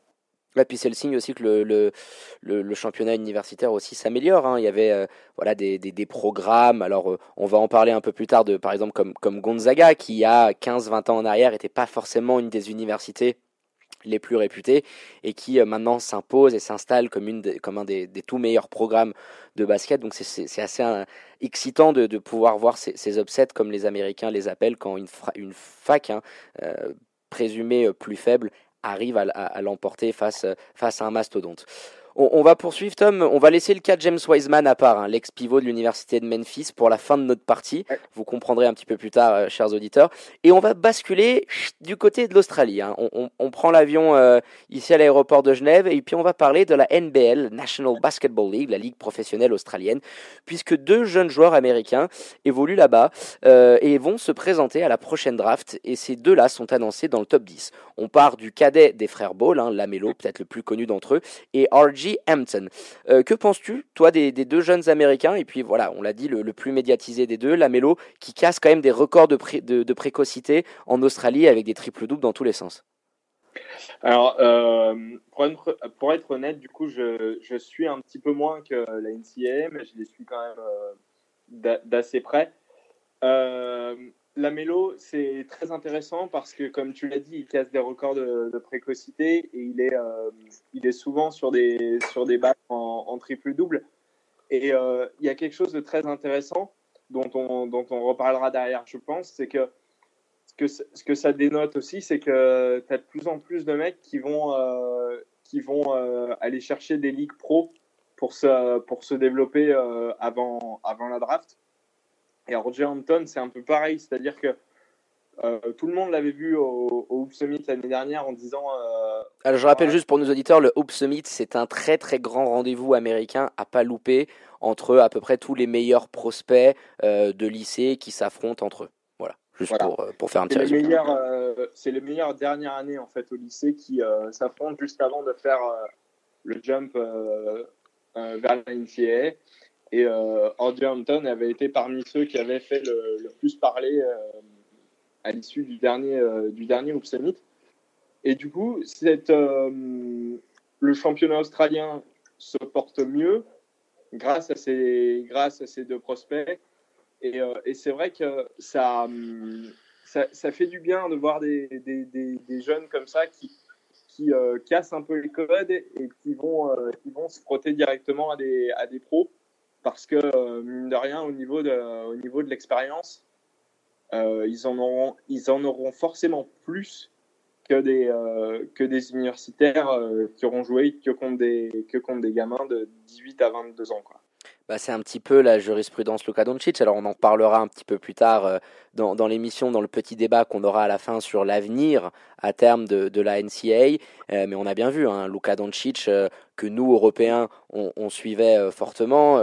moi, à l'époque, j'avais eu la chance de le voir s'entraîner à 14 ans euh, avec l'équipe B du Real Madrid, où, je m'étais demandé, euh, c'est le fils du coach, et non, non, c'était, c'était, c'était Luka Doncic. Et puis on a bien vu, son adaptation à la Ligue a été éclair. Il a explosé ses stats euh, qu'il effectuait du côté du Real Madrid en Liga Andesa et en Euroleague. Mm. Tout simplement parce que depuis l'âge de 16 ans, il était habitué à jouer bah, face à, des carcasses de, des mecs de 30 ans, des carcasses de 130 kilos en face de lui qui lui rentrent dans, le cornet. Donc oui, c'est sûr qu'entre ça et le niveau universitaire, il y a une grande différence. C'est pour ça que je, pense un, un, joueur comme Lamelo Ball, alors qu'il montre euh, une certaine maturité dans son âge. Hein, euh, moi, forcément, avec la hype, j'ai regardé un petit peu euh, ce qu'il fait. Il a un imposant au rebond dans la, dans, la, dans, dans, la création. Alors, il a encore énormément de progrès sur son shoot et, notamment sur son tir à trois points. mais il faut, faut, mettre les choses en perspective. Il joue aussi dans, dans, la ligue australienne, qui est quand même pas une des dernières ligues, ligues au monde. Hein. On a l'exemple d'Andrew Bogut qui, qui était, qui était revenu là-bas, qui avait été élu MVP euh, et, qui derrière était revenu faire des playoffs euh, dans, dans, un bel état de forme. C'est quand même un championnat euh, assez pas mal, hein, le championnat des, des, des Et puis, il y a également une équipe néo-zélandaise dans, dans, dans, ce championnat. C'est les New Zealand Breakers, donc où évolue R.G. Hampton. Donc lui, voilà, plus un profil combo garde. Hein. Gros potentiel athlétique, R.G. Hampton un petit peu euh, des progrès à faire au niveau du shoot. On l'a vu hein, euh, pendant deux matchs de, pré-saison. Hein. il a affronté euh, deux équipes NBA. il me semble que c'est Memphis et après j'ai un trou sur la deuxième.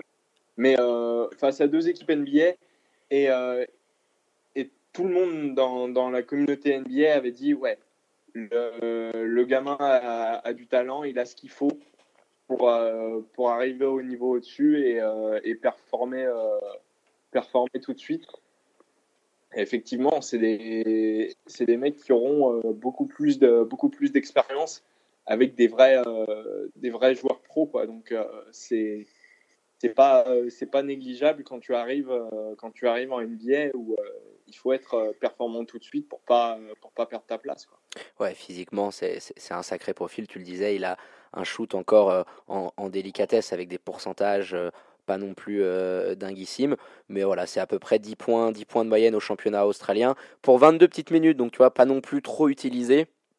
Il, voilà, il est en train de, faire ses armes euh, dans, la plus haute ligue australienne. Donc euh, pour l'instant, il est à peu près annoncé entre la quatrième et la septième place en, fonction des mock drafts. Mais, mais ça va être un profil très intéressant, le, joueur originaire du Texas. Hop, on a fait un petit tour sur, euh, sur les deux joueurs américains évoluant du côté euh, de, de l'Australie. On va finir nos, petites parties sur, euh, sur les high prospects avec, bah, tu l'as mentionné tout à l'heure, deux des plus beaux programmes universitaires américains qu'on ne présente plus, hein, North Carolina et Duke, et leurs deux joueurs majeurs. Alors on va commencer par l'équipe de, Coach K, hein, euh, Duke. Qu'est-ce que tu penses du Vernon Carey, le poste 4-5, qui tourne quasiment à 19 points de moyenne, mais j'ai l'impression qu'il n'arrive pas à convaincre à 100% les, les, scouts US parce que ça, voilà, sa cote varie un petit peu sur les dernières semaines, il monte, il redescend. T'en penses quoi, toi, du, euh, de, l'intérieur de Duke? euh, C'est un monstre physique. Ah, c'est clair, c'est une belle bête. Hein. C'est un monstre physique. Alors, je sais que, je sais que depuis un certain euh, Monsieur Zion, c'est compliqué de parler de monstre physique en NCAA, mais lui, c'est vraiment le cas. C'est-à-dire que c'est quelqu'un que moi, j'ai vu contre Georgetown assez tôt dans la saison, où tu sentais que que les intérieurs de Georgetown avaient vraiment du mal à On aurait dit un, un, homme face des enfants. Et euh, donc, offensivement, il a, il a, il a ce qu'il faut physiquement. Maintenant, euh, là où ça va être compliqué pour lui, c'est que cette équipe de Duke cette année va beaucoup plus compter sur sa défense que sur son attaque pour performer. Et donc, il va falloir, il va falloir qu'il soit, euh, qu'il soit présent défensivement. Il peut, il peut contrer des foot, on l'a, on l'a vu faire. Maintenant, euh, est-ce que, est-ce qu'au niveau au-dessus, il arrivera à contenir, euh, contenir des mecs qui soient capables de, qui soient capables de l'emmener jusqu'à la ligne à trois points? Ça, ça reste à, ça reste à voir. Mais maintenant, euh, effectivement, encore une fois, le potentiel, potentiel physique est clairement là. Quoi.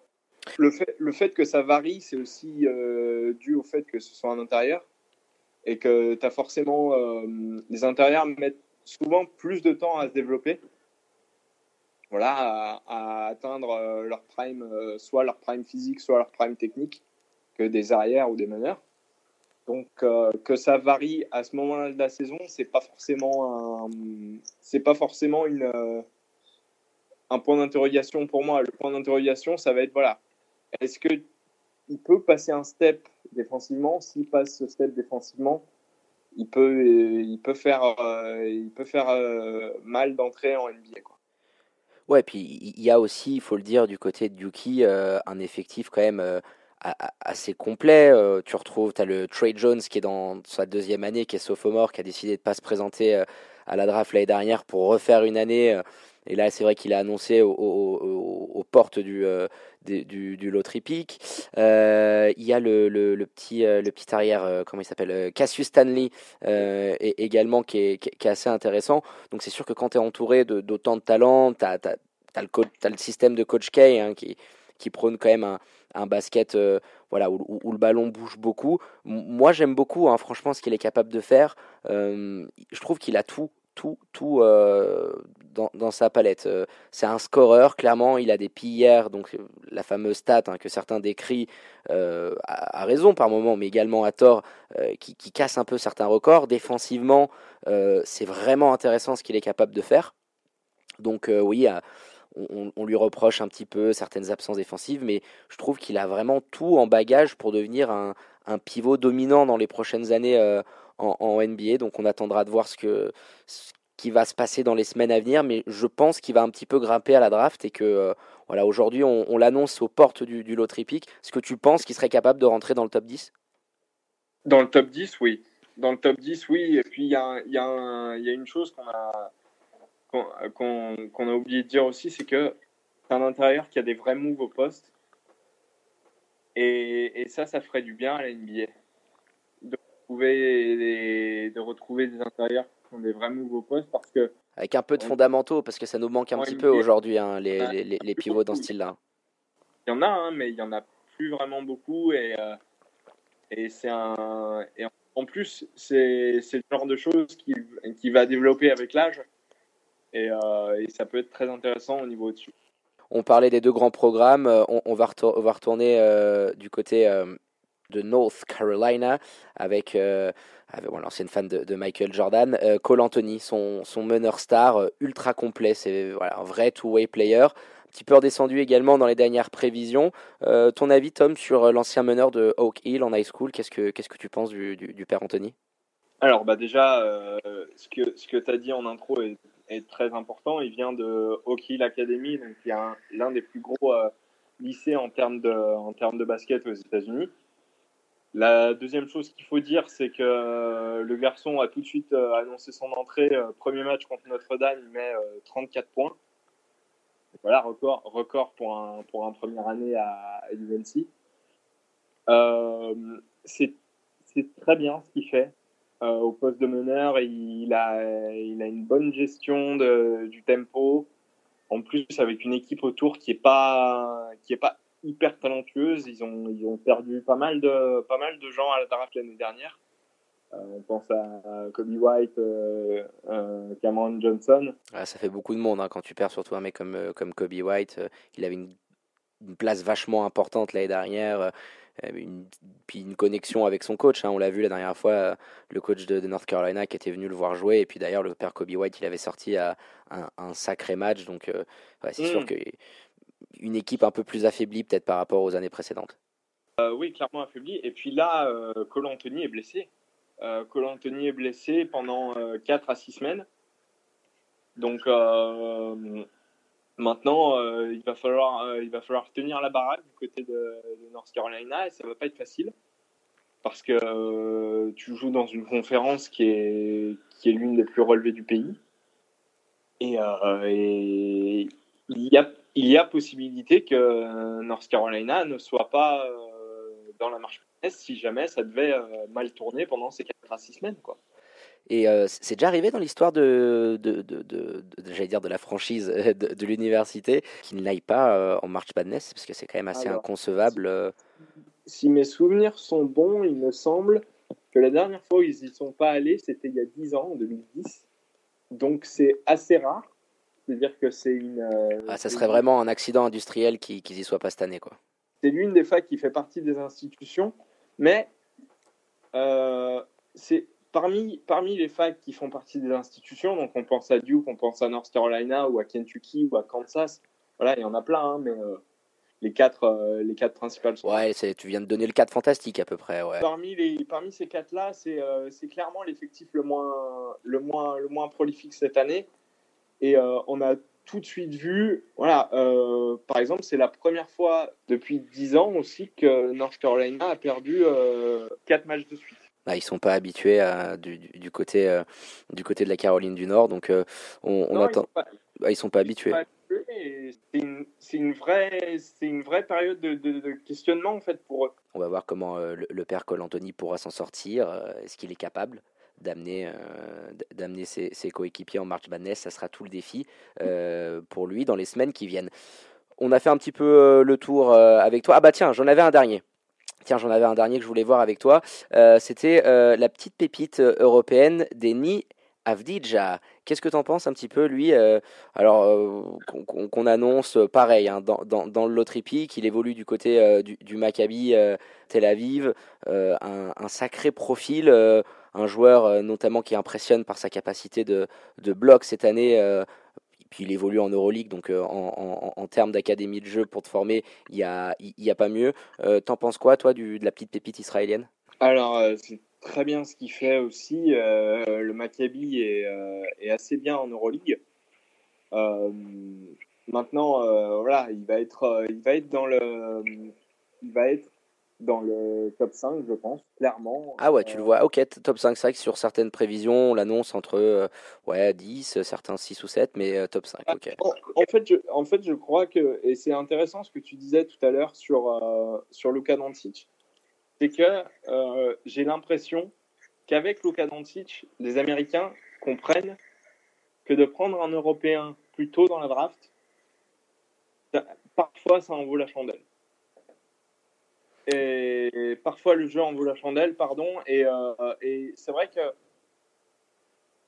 avec lui, j'ai l'impression que les, scouts NBA sont capables de se dire un mec qui fait ça en Euroleague, il est capable de faire, euh, de faire la transition en NBA peut-être plus vite qu'un mec qui fait ça en, NCAA et qui, joue contre des gamins euh, tous les samedis. Quoi.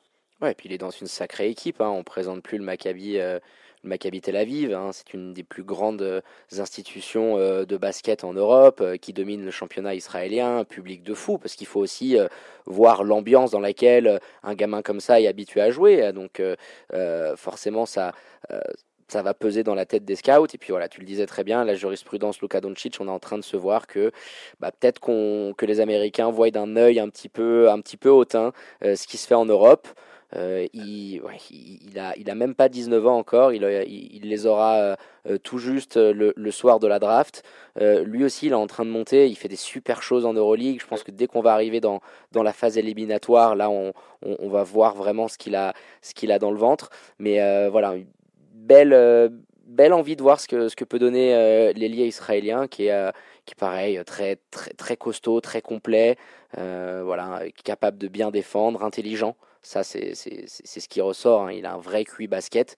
donc, oui, c'est-à-dire que c'est un, c'est un mec qui va, qui va appliquer les consignes du coach et qui va, qui va être, qui va vouloir écouter ce que, que les, les gens au-dessus ont à lui dire. Et, et ça, c'est aussi très important au niveau de, de l'attitude du mec parce que parce que c'est important pour, pour la construction d'un collectif. Ouais, c'est clair. Bah, écoute, on a fait un petit tour cette fois-ci, voilà, sur euh, les noms les plus hypés. Je l'avais rajouté au, dernier moment, hein, euh, le, père Denis. Euh, et puis, on va maintenant euh, bah, aller chez nos voisins français, petit cocorico, la France qui probablement va réaliser un tir groupé historique à la prochaine draft. Alors, euh, on ne peut pas commencer, hein, euh, géographie oblige, euh, sans parler du petit prodige de la Svel, Théo Malédon, qui brille lui aussi en Euroleague, annoncé l'autre hippique, hein, c'est-à-dire dans les 15 premiers choix, on rappelle pour nos, pour, nos éditeurs. Et son nom, il revient très souvent associé à son compatriote Kylian Hayes, de la même génération 2001, et qui lui brille de l'autre côté du Rhin, en Allemagne, chez les Radio Farm Ulm. pas en Euroleague, c'est en Europe Cup, et puis il, il vient de poser un, carton euh, assez fou sur, euh, sur leur dernier match. Euh, est-ce que tu peux nous en dire un petit peu plus sur les deux futures stars annoncées du basket français? Ouais. Alors moi, je connais plus Théo Maledon que Kylian Hayes parce que je suis de Lyon. Ah, un fan de l'Olympique Lyonnais, je suppose. Un fan de... Non, ça c'est une autre question. mais donc je suis à la base je suis fan de la Svel et donc pu voir euh, Théo pas mal de fois euh, les saisons précédentes et cette saison. C'est vrai que il a, il a un vrai, il a une vraie vision du jeu. Il a un vrai sens du, du, tempo. C'est quelqu'un qui est capable de gérer une attaque euh, niveau euh, niveau Euroleague assez bien. Euh, enfin, Lasvel, Lasvel se débrouille se débrouille assez bien en Euroleague alors qu'on qu leur promettait l'enfer toutes les semaines. Donc, et il fait partie de cette, euh, cette construction-là. C'est-à-dire que à Lasvel, tu as, euh, des vétérans qui sont là pour, euh, pour tenir la baraque. Mais, euh, mais Théo est aussi capable de, de mettre ses points, de, de, faire les passes au bon moment, de, de comprendre, de comprendre des défenses Euroleague, ce qui n'est pas tout le temps facile pour, pour des jeunes. Et, et donc, en ça, il est très intéressant. Maintenant, il y a encore des, des, erreurs de jeunesse qu'il va falloir corriger parce que les, les, scouts NBA sont, euh, sont très intransigeants là-dessus. Mais euh, mais il y a, y, y a le potentiel pour aller euh, pour aller chercher un, un lottery pick et pour aller euh, pour aller peut-être faire se faire une place dès, euh, dès, dès la Summer League et puis après se faire une place dans un dans un roster de façon de, de façon pérenne quoi. Ouais, exactement. Et puis il est souvent associé hein, en termes de, si tu voilà, tu regardes les, principaux euh, sites euh, de draft, un Draft Express, euh, NBADraft.net, puis tu as aussi le, Tankathon. Euh, il est souvent annoncé aux, côtés de, de Killian Hayes. J'ai regardé un petit peu parce que on, en parle beaucoup et puis voilà, il, évolue forcément en Allemagne, donc euh, pour nous c'est peut-être aussi un petit peu plus dur de, suivre la, Bundesliga, mais, euh, mais c'est assez dingue ce qu'il est en train de faire du côté euh, de Radio Farm Ulm. Il joue en Europe Cup, quand même dans un effectif qui a, beaucoup de talent. voilà, moi je trouve aussi super intéressant ce qu'il est en train de faire. Euh, par exemple, Tankathon l'annonce 9ème hein, quand même à la draft. Euh, c'est un joueur super créateur, euh, inventif, comme, comme Théo Malédon. tu sens qu'il y a de l'intelligence, qu'il y a du IQ. Alors il y a toujours un peu les mêmes défauts. Il faut que ça puisse bosser un petit peu la capacité à, à, à dégainer de, de, loin. Mais il y a tout hein, pour, pour le joueur qui est originaire de, de, de Cholet. Kylian Hayes, il y a gros potentiel athlétique aussi. Hein. C'est une belle bête. Hein. Ouf capable, il est capable de monter très très haut et d'avoir un, une influence sur les shoots euh, qui est assez euh, qui est assez énorme pour son âge quoi. Donc ouais, c'est, deux euh, deux potentiels hyper intéressants quoi. Ouais, puis la mécanique de shoot. Alors moi je, je, regarde beaucoup et je trouve que alors ça ne veut pas forcément dire grand-chose, mais quand tu regardes sur un certain, jeune âge, et puis tu, pourras peut-être me contredire, j'aime bien regarder la stat des, lancers francs parce que ça t'en dit quand même un peu long sur la capacité qu'a le joueur à dégainer. Tu te dis que bon, s'il est plus ou moins droit au lancer, il peut arriver à reculer au, fil des années. Et Kylian Hayes, il est quand même à 90% au lancer franc cette saison en Allemagne et en Europe Cup. Donc tu te rends vraiment compte que le, gamin, il a une main, mais sévère, hein, une sacrée patte, et que voilà, il a 33% à 3, ce qui est pas, ce pas non plus dégueulasse. Hein. Il y a certains joueurs qui, qui, prendraient ça euh, et qui signeraient tout de suite. Donc tu sens vraiment le potentiel, par exemple, par rapport à un Théo Malédon, que, alors peut-être que je me trompe, hein, mais que, que je vois peut-être avec plus de difficultés pour améliorer tout du moins très rapidement son shoot. Je sais pas ce que tu en penses là-dessus. Oui, euh, et puis il y a une autre, euh, il y a une autre caractéristique moi que je trouve intéressante au niveau des lancers francs, c'est que ça en dit souvent beaucoup aussi sur euh, la capacité d'un joueur à, à, gérer la pression. C'est-à-dire que euh, les joueurs disent souvent que le, le lancer franc, c'est l'endroit où on se sent le plus seul et on a, on a, plus de pression parce que tout le monde nous regarde. Et, euh, et donc le, le, 90% de Kylian parle, de, parle quand même pour lui-même et nous dit que c'est un, c'est un, c'est un gamin qui a pas peur de, qui a pas peur de, de prendre les shoots, de prendre les shoots importants.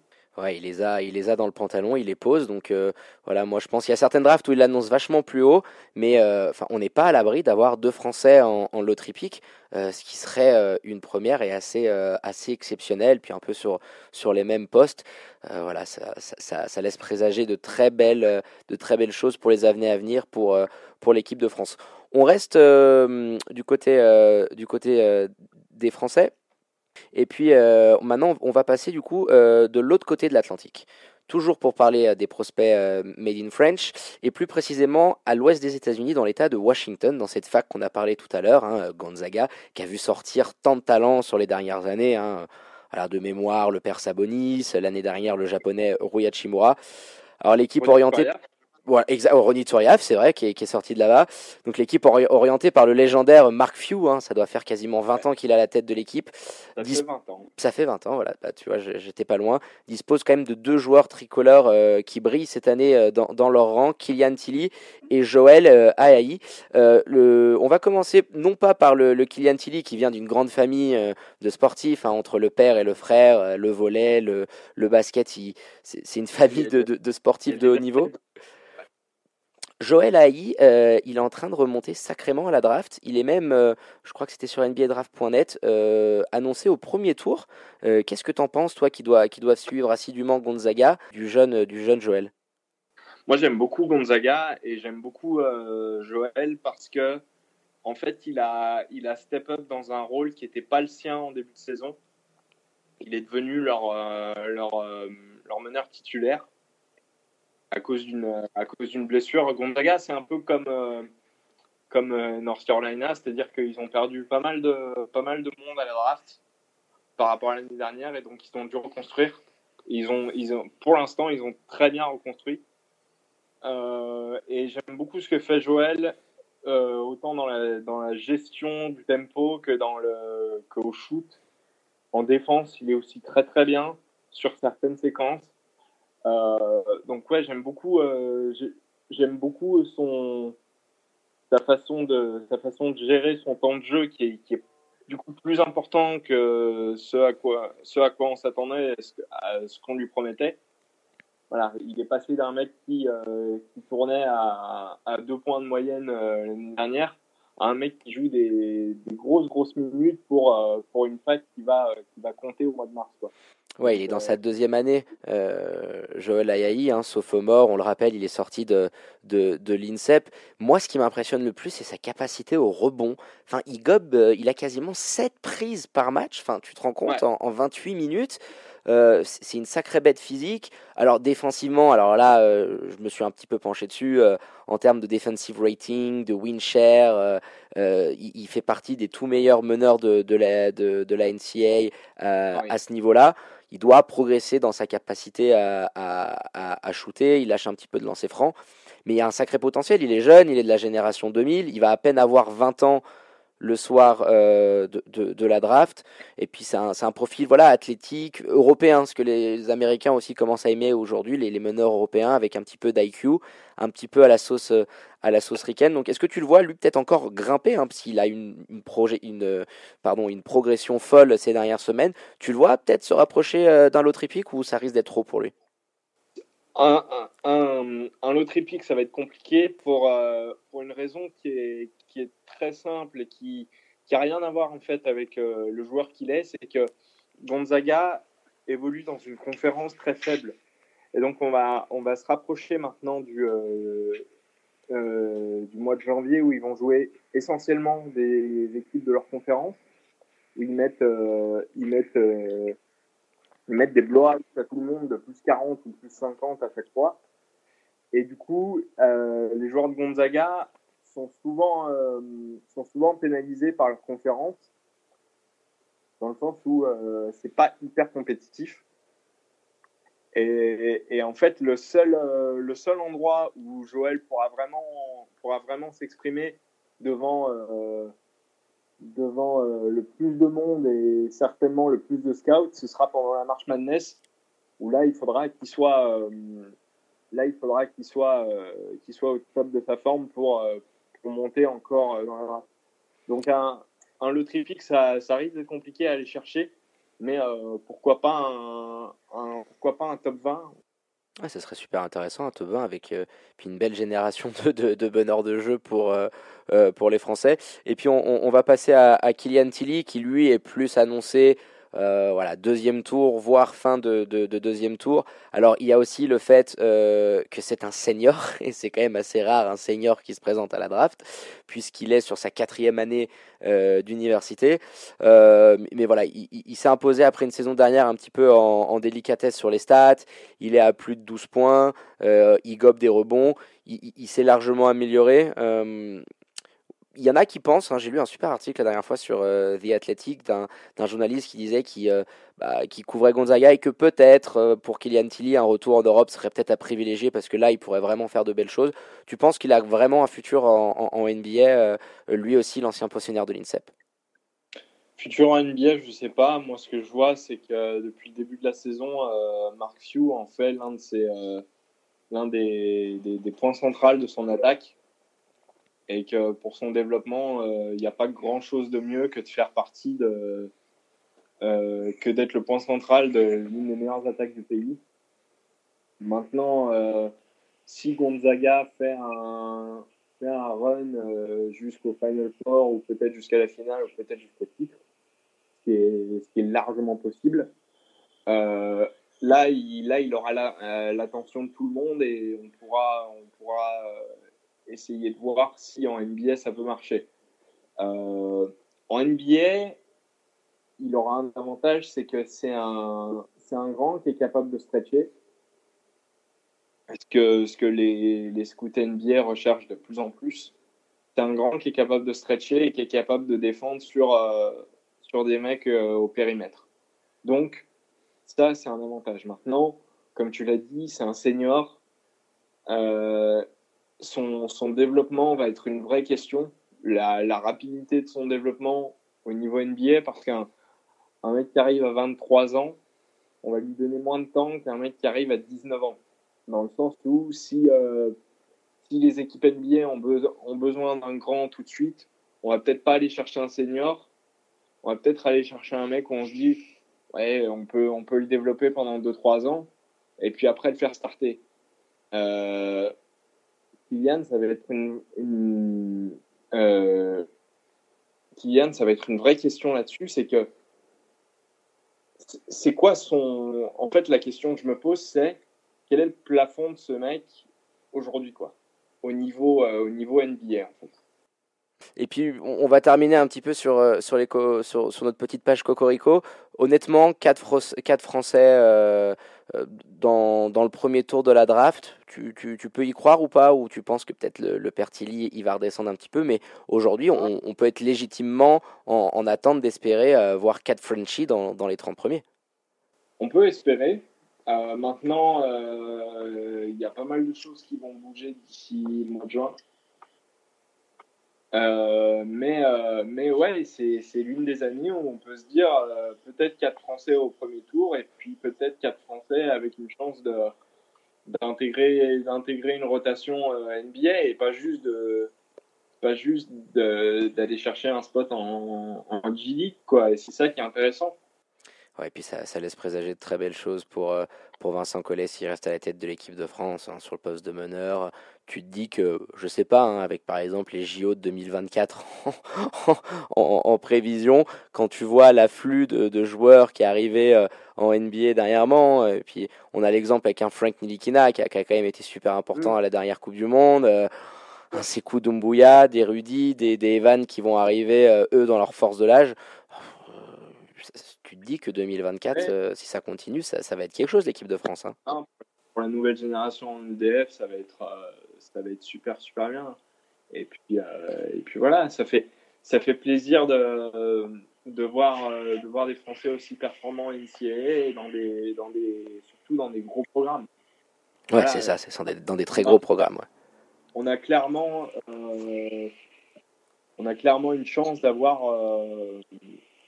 on a clairement une chance d'avoir deux, deux, Français euh, champions NCA en mars prochain, en mars prochain et c'est pas c'est pas parce qu'ils sont français que je dis ça, c'est parce que euh, Gonzaga a clairement euh, a clairement une chance pour aller chercher un, un titre. Puis le dernier c'est le Jux, non? Le dernier oui c'est Jux et deux fois avec. Euh, c'est un back-to-back. Hein. Hop, on, on, va basculer. On a fait ce, ce tour sur, euh, sur les meilleurs prospects français de, de l'année. Puis on va attaquer les, les, petits styles de la prochaine draft. Tu nous as donné des, des, des petits noms. Voilà, ces joueurs que personne vraiment ne voit venir, à l'image un peu d'un Draymond Green, par exemple. Et tu en as choisi euh, quelques-uns, Tom, qui, qui t'ont tapé dans l'œil. J'avais noté voilà, Caleb Wesson, Dodson et puis le, le petit Obi Topin. Je te laisse commencer par, par celui que tu veux. Alors, moi, je vais te parler en premier d'Obitopin. Euh, Obitopin, moi, il y, a, il y a deux semaines, en fait, je le connaissais pas tant que ça. Et j'ai regardé euh, son équipe, donc les euh, Dayton Flyers, qui, peut, qui, pourrait être une surprise aussi en, mars.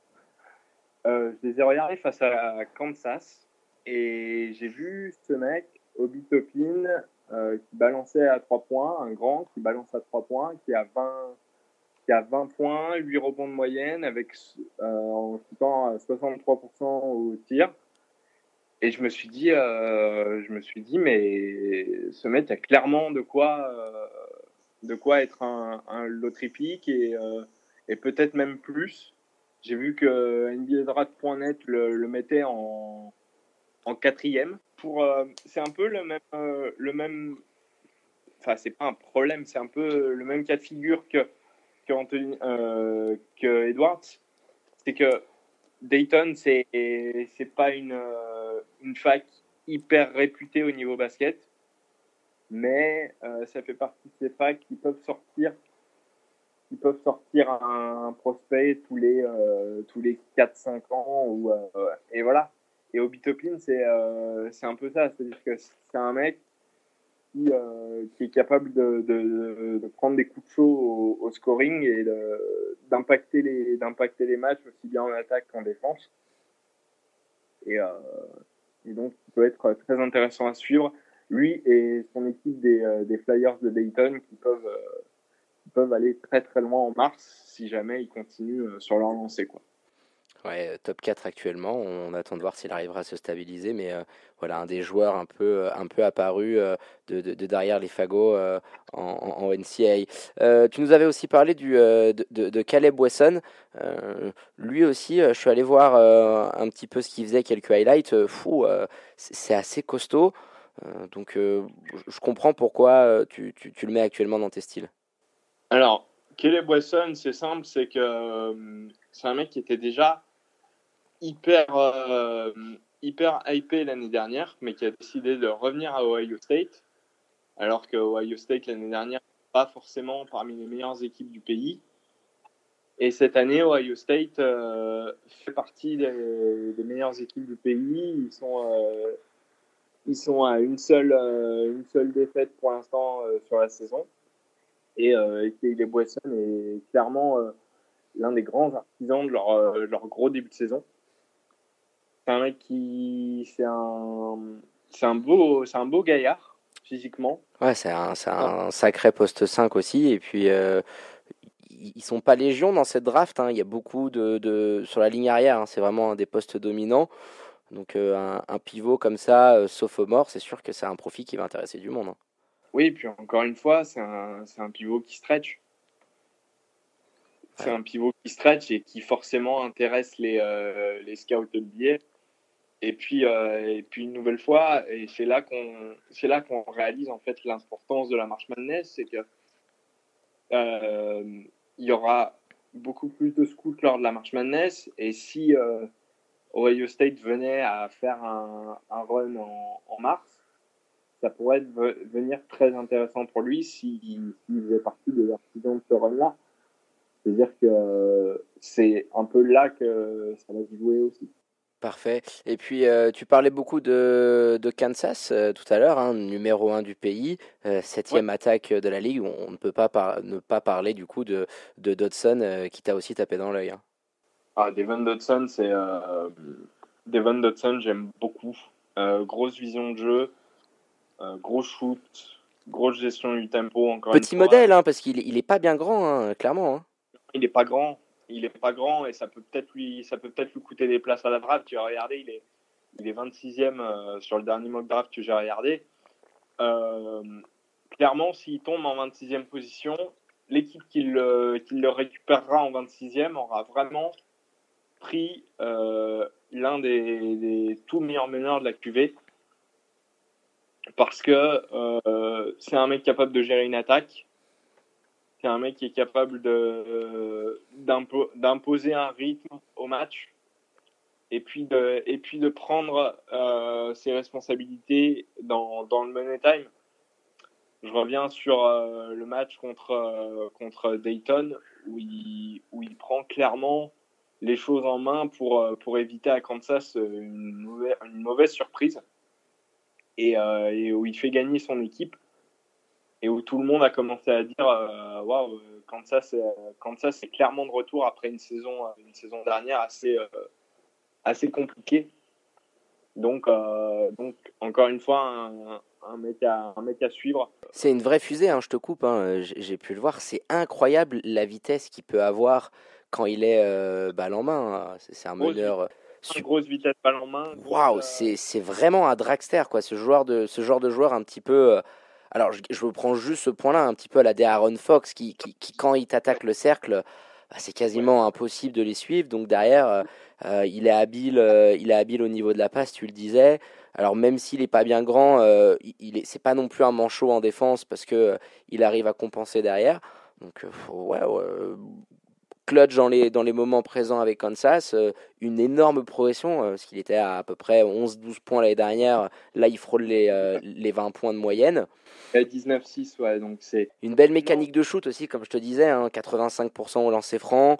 je pense qu'à 3 points, alors il est redescendu, mais il, prend quasiment 5 tirs à 3 points par match, donc forcément, quand ton, volume explose, ton, le pourcentage en prend un, en prend un coup c'est, je pense, euh, ouais, comme tu disais, euh, je suis allé regarder, tu me l'as fait découvrir, euh, le, petit Devin Dodson que, que je ne connaissais pas du tout et qui voilà, a toutes les qualités pour, pour, pour être un sacré style. Et puis on l'a vu surtout avec une équipe, bah, par exemple comme le Heat, hein, il y a de plus en plus de joueurs comme ça ultra talentueux euh, et voilà avec peut-être un peu plus de, scouting, euh, certaines équipes NBA seraient bien tentées euh, d'aller les récupérer. Et ben maintenant on va finir par la dernière petite derby. On a, on a prolongé un petit peu, un petit peu notre page, notre page NCA hein, vu que Florian n'a pas pu nous joindre à cause de problèmes techniques. On va finir par ce petit débat parce qu'on ne pouvait pas ne pas parler du cas James Wiseman. Le pivot star de l'université de Memphis, hein, je refais euh, une petite mise en contexte, qui est actuellement dirigé par l'ancienne légende NBA, hein, Penny Hardaway comme coach, et annoncé depuis très longtemps comme un des deux premiers choix de la prochaine draft. Il a été suspendu par la NCAA après la découverte d'un paiement euh, d'à peu près 11 000 dollars de son coach euh, pour c'était la raison, hein, l'aider dans l'installation de sa famille lorsqu'il y évoluait encore au lycée. Hier, sur les réseaux sociaux, c'est Sam Charania qui a balancé tout ça sur Twitter. Il a annoncé officiellement son retrait de l'effectif euh, dirigé par l'ancienne star du Magic. Et il a annoncé dans la foulée avoir signé avec un agent en vue de préparer la draft 2020. Alors ça vient faire un petit peu écho à cette nouvelle loi californienne, la dénommée euh, Fair Play to Play, fortement soutenue aussi par LeBron James, qui a été votée et qui autorise à présent les joueurs universitaires à percevoir une compensation financière si leur nom ou image est utilisé par la NCAA. Alors on précise, cette loi elle rentrera en vigueur qu'en janvier 2023 elle ne permettra pas aux joueurs euh, d'être payés par leurs universités, mais ces derniers, ils euh, ces facs ne pourront plus empêcher les joueurs de monnayer leur nom ou leur image.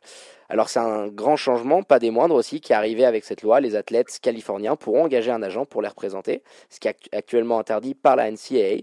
Alors ça a créé un bazar sans nom, Tom, on va pas se mentir. Euh, en plus avec la menace que l'ensemble des États américains suivent derrière en cascade la décision, parce qu'on annonce l'État de Floride comme le prochain à suivre. Ouais. La derrière menace de suspendre les universités des États qui ont une loi comparable. Alors ma question elle sera toute simple. Quelle est ton opinion, Tom, sur ce gros bordel qui est en train de couver aux States avec la NCA et, euh, et cette loi californienne? Bah effectivement, comme tu le dis, c'est un gros bordel. C'est-à-dire que euh, il y a besoin d'une grosse mise en contexte à chaque fois parce que les, les textes de loi sont hyper compliqués à comprendre voilà, euh, beaucoup de gens pensent que les joueurs vont être payés euh, après les matchs, mais en fait, c'est pas des primes de match. Ça concerne juste leur, euh, leur image et leur. et l'exploitation, en fait, parce qu'on rappelle juste pour nos auditeurs, la NCAA, c'est une énorme machine à fric. C'est-à-dire, il y a des jeux vidéo, hein, comme on a le FIFA 20, le NBA 2K, il y a des jeux de, de, football américain, juste universitaire. Il y avait aussi quelques années euh, au basket. Euh, chaque grande fac hein, a un stade de foot avec minimum 10 000 places, euh, une salle de basket un peu pareil. Vous reproduisez ça avec à peu près tous les sports, le hockey, etc. La NCA est, alors, avec le statut qu'elle tient, une des ligues les plus riches au monde. Et c'était un modèle où les joueurs ne touchaient pas un copec. C'est-à-dire que leur image était exploitée dans des jeux vidéo, dans des maillots vendus, etc. Et ils ne recevaient rien. Donc c'est là où cette loi, qui a euh, notamment été ardemment défendue par LeBron James avec, euh, avec sa, son, son, son, émission euh, qu'il qui, produit Uninterrupted, il a énormément soutenu cette réforme. Et aujourd'hui, tu as bien fait de le préciser, les joueurs ne seront pas payés, mais auront la capacité de monnayer leur droit d'image et cette exploitation. Donc voilà, je fais juste une petite précision. Voilà, donc c'est c'est euh, clairement une des lois qui va qui va changer le paysage de la de la NCAA parce que la NCAA s'était montré euh, s'était montré euh, avait montré une certaine aversion à l'idée de, de, de, payer ses joueurs, euh, lui donner une, une sorte de toute puissance au niveau des au niveau des revenus que ça que tous les événements généraient. Donc c'est c'est une révolution. Maintenant, est-ce que ça amènera euh, Maintenant, est-ce que ça mènera à ce que les joueurs, euh, les joueurs NCAA soient payés? Ça, ça reste à voir. Et euh, je pense qu'on a encore pas mal de temps avant que ce soit le cas. Et on a encore pas mal de temps avant que ce soit le cas. Et puis, faudra voir à quoi ça mène. Est-ce que, justement, est-ce que la NCAA va refaire des, des jeux vidéo? Est-ce que. Qu'est-ce que, qu'est-ce que ça va apporter, en fait à, cette ligue euh, d'avoir euh, d'avoir de plus en, euh, de donner de plus en plus d'argent à ces joueurs? Ouais, parce qu'il y a une vraie remise en question, et puis je pense qu'on va pouvoir clôturer cette page là-dessus avec ma dernière question, et, et, tu me donnes une transition toute trouvée. Il va falloir que la NCAA se remette en question, parce que tu le disais en, préambule de cette partie-là, on voit de plus en plus de talents s'exiler, euh, comme Hampton ou, la Melo Ball pour jouer au plus haut niveau professionnel. Hein, avec la jurisprudence Doncic, on en a, on, l'a parlé. Tu rajoutes l'incident euh, Weissman. Est-ce que tu penses pas qu'il y a de plus en plus de joueurs qui, à un moment donné, vont privilégier une signature à l'étranger ou même en G-League Parce qu'on sait que la NBA veut doter la G-League de plus de ressources. Le niveau est clairement augmenté. Hein. On voit maintenant euh, les joueurs qui, sortent de G-League et qui euh, c'est un parfait tremplin pour la NBA. Hein. On a les exemples de Siakam, Van Vliet, Caruso en tête notamment. Comment tu vois toi l'avenir de la NCAA qui est assez réfractaire à changer son modèle économique et qui vit un petit peu dans le passé et qui voit quand même de plus en plus de talents lui filer sous les doigts? C'est un c'est un problème au niveau de la qualité de jeu que peut proposer la NCAA, mais je suis pas sûr que ce soit un problème au niveau de, des revenus que ça génère.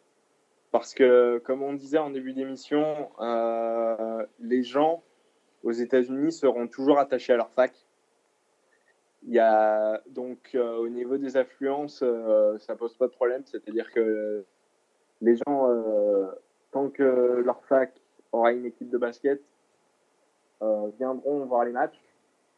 Maintenant, au niveau de, ce que ça veut dire pour l'NCA, c'est aussi euh, ça, montre aussi que les, mentalités changent et que et que l'Europe est en train de de montrer que si tu peux euh, si tu peux jouer avec des pros plus rapidement, tu peux te développer plus rapidement et donc être prêt pour la NBA peut-être plus rapidement que des mecs qui sont en NCAA et qui jouent euh, qui jouent avec des jouer avec des gamins euh, de 18 à 22 ans.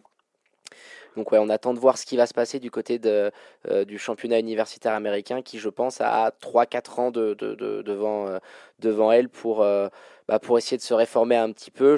auquel cas, je pense que au cas contraire, ça va, la NBA va en profiter, va essayer de faire quelque chose autour de la G League, et puis comme, comme on le voit maintenant, les, les grandes ligues européennes vont servir et vont, et vont devenir en fait un, une sorte d'antichambre pour la NBA. Donc, euh, ouais. je pense que c'est une période assez charnière et cruciale pour eux. Hein. Ça va devenir un problème pour, euh, pour la NCAA assez, assez vite. Quoi. Bah écoute, parfait, merci euh, énormément mon Tom, hein, parce qu'on a fait quasiment une heure euh, sur cette euh, sur cette partie NCAM. Mais voilà, vu que Flo n'est pas là, on a débordé et puis on a vraiment fait un point complet des high prospects, des Français, des styles. Donc voilà, les auditeurs et les auditrices, vous aurez plus aucune surprise quand vous verrez et vous entendrez à Dan Silver annoncer les joueurs draftés cet été prochain. On va poursuivre notre page Welcome to the NBA. Tom, euh, avec la franchise qui tient à cœur, les Oklahoma City Thunder. Il y a eu un été très mouvementé. Vous avez perdu Russell Westbrook, votre joueur légendaire euh, embarqué dans, un trade à Houston en échange de CP3. Et puis le trade qui, a fait tout capoter. Hein. Clairement, euh, ça a été euh, un jeu de domino derrière. En amont, c'était celui de PJ13, Paul George, qui allait rejoindre Kawhi du côté de LA. Vous avez récupéré chez Gilus Alexander, des tours de draft en veux-tu, en voilà, des Gallinari, forcément Chris Paul eh ben la mayonnaise, elle prend. Vous êtes actuellement septième de la conférence Ouest. Alors là, j'ai envie de dire euh, que nous appelle celui qui avait vu et qui avait misé à Noël le Thunder en playoff. On l'invite à un resto, à tout ce qu'il veut, parce que euh, pas grand monde l'avait euh, l'avait anticipé. Comment toi tu vois ce, début de saison de ta franchise préférée qui t'a habitué depuis voilà 10-15 ans à toujours être en playoff? Bah, on, en, on, en, parlait un petit peu en, off avant l'émission. C'est vrai que on a 11 ans d'existence. Euh, on a commencé en 2000, euh, première saison, c'est 2009. Voilà, à part la saison 2009 où on fait 23 wins et 59, 59 défaites, ouais. À part ça, on a soit fait les playoffs, soit été contender. Donc c'est vrai qu'on n'a pas l'habitude d'avoir des saisons soit de tanking, soit on est beaucoup moins bien. Et donc, euh, la perspective de m'attendre à une saison de 20 wins, euh, ça me plaisait pas tant que ça. Mais euh, je dois avouer que moi aussi, je suis hyper surpris par, par ce, que font, ce que font ces mecs-là. Et notamment la résurgence un petit peu de, de CP3 qu'on avait pas mal enterré euh, quand il était à Houston. Alors, on l'enterrait, mais je pense qu'on enterrait plus son contrat à venir, en fait, pas vraiment son niveau. Euh, on lui reprochait ses blessures, c'était juste que en termes d'années de contrat à plus de 40 millions, euh, tu savais très bien que sur les deux, allez, les 18 derniers mois de son contrat, quel allait être le Chris Paul que, que tu aurais si tu étais la, la franchise qui, qui, possède son contrat. Je pense que c'est plus ça, mais je suis d'accord quand même un petit peu avec toi, dans le sens où la NBA l'avait un petit peu enterré vite et avait oublié qu'un mec comme ça, euh, il peut te remonter n'importe quelle équipe parce que c'est voilà, c'est un des tout meilleurs euh, meneurs de l'histoire avec un IQ incroyable et, on voit ce qu'il fait euh, aujourd'hui avec le reste des, protégés de Billy Donovan. Oui, et puis il y, a, y a un truc qui me plaît vraiment dans cette équipe, c'est que les joueurs lâchent pas en fait on l'a vu là euh, pendant les deux derniers matchs. Euh, c'est la première fois en 20 ans qu'une équipe remonte plus de 25 points de retard sur deux matchs consécutifs. C'est un vrai signe de résilience, hein, vraiment, être capable de, te faire deux remontées comme ça, c'est assez fou. Hein. Et ça, ça en, ça en, dit beaucoup sur le caractère d'une équipe, sur le caractère des mecs qui la composent. Et franchement, c'est des, c'est des, euh, des joueurs qui sont, qui fun à regarder ensemble. Euh, Billy Donovan a l'air d'avoir, euh, retrouvé un peu sa superbe en tant que coach. Maintenant, voilà, on sait que la saison elle est longue. septième, tu m'aurais dit septième place en septième place le, le 20, le 20 décembre. Ouais, puis vous avez un petit peu d'avance. Donc là, euh, avec le calendrier, enfin, vous allez être en playoff au Christmas Game. Si on t'avait dit playoffable en Christmas Game, tu m'aurais pris pour un fou, euh, Odette Mortem. que j'aurais pris tous les jours, en fait. Mais euh, non, donc c'est vraiment intéressant à, regarder, quoi. Ouais, puis alors on, on, va vite fait parler du, du Shea Gilgis Alexander que moi personnellement j'adore. Je trouve que c'est un, un joueur tellement complet, sobre, efficace et talentueux. Alors, euh, j'avais quasiment pris des paris euh, assez fous en début d'antenne. les auditeurs me le rappellent assez souvent en disant eh, lui, c'est le MIP, il n'y a pas d'autres. Euh, d'autres d'autres joueurs qui peuvent arriver. Entre temps, il y en a un du côté de Charlotte qui m'a fait farber mon clapet. Le père Graham qui est sorti de nulle part et qui en pose dans tous les sens et, qui, ouais, je pense va, sauf tout le, sauf retournement de situation, probablement finir, finir MIP. Avec Chelgijus, tu as le, le, Danilo Gallinari qui est en fin de contrat. Beaucoup d'équipes disaient, de, de, suiveurs, hein, de, journalistes, ouais, il faut que le Thunder trade Gallinari, des, des, assets qui peuvent aller chercher le titre dans une équipe, ou même Chris Paul. Franchement, euh, tu as des contrats, voilà, Gallinari à la fin d'année, tu peux le garder ou pas. Euh, tu es en train de développer. Est-ce qu'il vaut peut-être pas mieux développer des joueurs dans une culture de la gagne que vous avez, on en parlait, vous n'êtes pas habitué à tanker depuis que l'équipe elle est, euh, elle est au Thunder. Euh, vous avez assez de tours de draft pour pas dépendre que des vôtres. Est-ce que l'idée serait peut-être pas de se dire, bah écoute, avec Chris Paul, il va être là, il va euh, voilà prendre sous son aile un, un, un Shea Gilgis. voilà, vous avez quand même un, un bon coaching staff, un Steven Adams qui est toujours là. Est-ce que tu penses qu'il faut brader ou alors, comme moi, euh, essayer de, continuer et puis développer dans la gagne, quitte à, à ce que tes tours de draft dans cette année ou l'année prochaine soient peut-être un peu en dessous, mais tu en as tellement que je pense pas que ce soit un vrai problème. Oui, euh, je pense qu'effectivement, c'est important de, de, garder une culture de la gagne en fait. C'est important de d'élever, surtout d'élever des jeunes joueurs dans la culture de la gagne et euh, un mec comme comme Shea Gilgeous, c'est important de lui inculquer ça assez, assez rapidement et lui faire comprendre que il peut être l'une des pièces de la reconstruction. On sait que Chris Paul, ça va pas durer éternellement. Donc, si tu peux reconstruire autour d'un autour d'un joueur aussi talentueux, ça peut être euh, ça peut être intéressant. Maintenant, euh, voilà, tu m'en parlais comme un potentiel MIP. Euh, la saison la saison est encore longue. Est-ce que est-ce qu'il va tenir ce rythme-là? Est-ce que le, Thunder va tenir ce rythme-là? Moi, c'est moi c'est les questions que j'ai. Maintenant, effectivement le fait de faire les playoffs cette année, ce serait, ce serait super et ce serait surtout inespéré, je pense, pour beaucoup de beaucoup d'observateurs euh, du Thunder. si tu nous avais dit en début d'année, euh, les gars, euh, vous allez être en course pour les playoffs, vous allez faire les playoffs en fin d'année, on aurait pris tous les jours, même si c'est pour, même si c'est pour prendre les Lakers au premier tour ou, les Clippers et prendre un, sweep ou un 4-1 quoi. Mais c'est important de, garder cette culture là, ouais. Et on l'a vu par exemple avec une équipe comme les Pacers qui s'est construite un petit peu là-dessus sans vraiment joueur star. Mais le fait voilà d'aller taper les playoffs, de te frotter au plus haut niveau, bah arrives à construire une vraie alchimie collective. Et puis on l'a vu, ils ont tapé euh, les Lakers euh, euh, dans, la semaine. Et puis voilà, écoute, oh, transition toute parfaite puisqu'on va passer sur le choc de la nuit dernière entre les Lakers et les Bucks. Alors les Lakers, je le disais, ils sortaient d'une défaite dans leur road trip de 5 matchs euh, du côté euh, d'Indiana, euh, sans Anthony Davis, alors qu'il y avait un petit bobo à la cheville, le Pitchoun. Mais bon, c'était clairement pour, pour souffler en vue de cette rencontre face au leader de l'Est.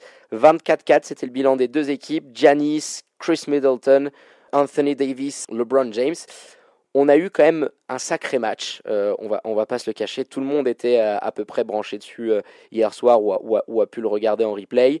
les Bucks sont quand même arrivés à nous sortir une sacrée performance, un petit statement, comme disent les, les suiveurs NBA outre-Atlantique, 111 à 104 dans le sillage d'un Giannis Antetokounmpo en mode Steph Curry bon voilà, qui a, fait des stats à son habitude, 34 hein, points, 11 rebonds, 7 assists, mais qui nous a posé un 5 sur 8 depuis le parking. 62% à 3 points, puis des shoots euh, à un moment à voilà, un petit mètre de, la ligne à 3 points. Ça commence à faire peur si le Greek Freak qui se met à dégainer de loin. Est-ce que tu penses pas que ça peut être un petit déclic pour lui, un match référence comme ça, et son shoot qui, on, le voit à la fin, parce qu'on on va revenir un petit peu sur euh, la physionomie du match. Là, on reste sur euh, le, MVP de la rencontre et le MVP de l'année dernière, ça risque de peut-être faire clic dans sa tête, sortir une telle prestation euh, depuis le parking face à une des meilleures défenses de la NBA, les Lakers. Ça peut faire clic. Maintenant, ça peut être intéressant en saison régulière. Maintenant, en, en playoff, on sait très bien que les équipes ont beaucoup plus de temps pour, pour faire des scouting reports et pour mieux préparer leur match s'il arrive en playoff et qu'il met les 5 sur 8 en playoff et que même en finale, il est capable de mettre dedans à 3 points, les Bucks vont être tellement dur à taper, surtout s'il continue à défendre comme ça. On a vu une intensité dans le premier carton qui était assez folle. Hein, c'était un des plus beaux premiers cartons de, de ce début de saison parce que les Lakers répondaient présents. Et puis, dans le deuxième, blackout complet. Alors là, les troupes de Frank Vogel, elles y arrivaient plus. Euh, Wesley Matthews est en train de faire une défense assez dingue euh, sur le père LeBron James. Anthony Davis, on, Anthony Davis, on l'a pas vu. Voilà, c'est une absence complète. Hein. Il n'était pas là sur le deuxième quart. Et ils leur mettent, euh, alors je vais te retrouver la stat, mais je crois qu'ils leur mettent un 42-29 de, de mémoire. c'est ça, Ah oui, 42-29 de mémoire. Enfin, tu, tu perds ton match là-dessus quand tu vois qu'à la fin, il n'y a que 7 points d'écart. Le truc, c'est que le, le 111 à 104 est pas du tout euh, représentatif de la physionomie du match. C'est ça, ouais. C'est que si tu prends vraiment la physionomie du match, il aurait dû avoir plus 25, en fait, pour les Bucks.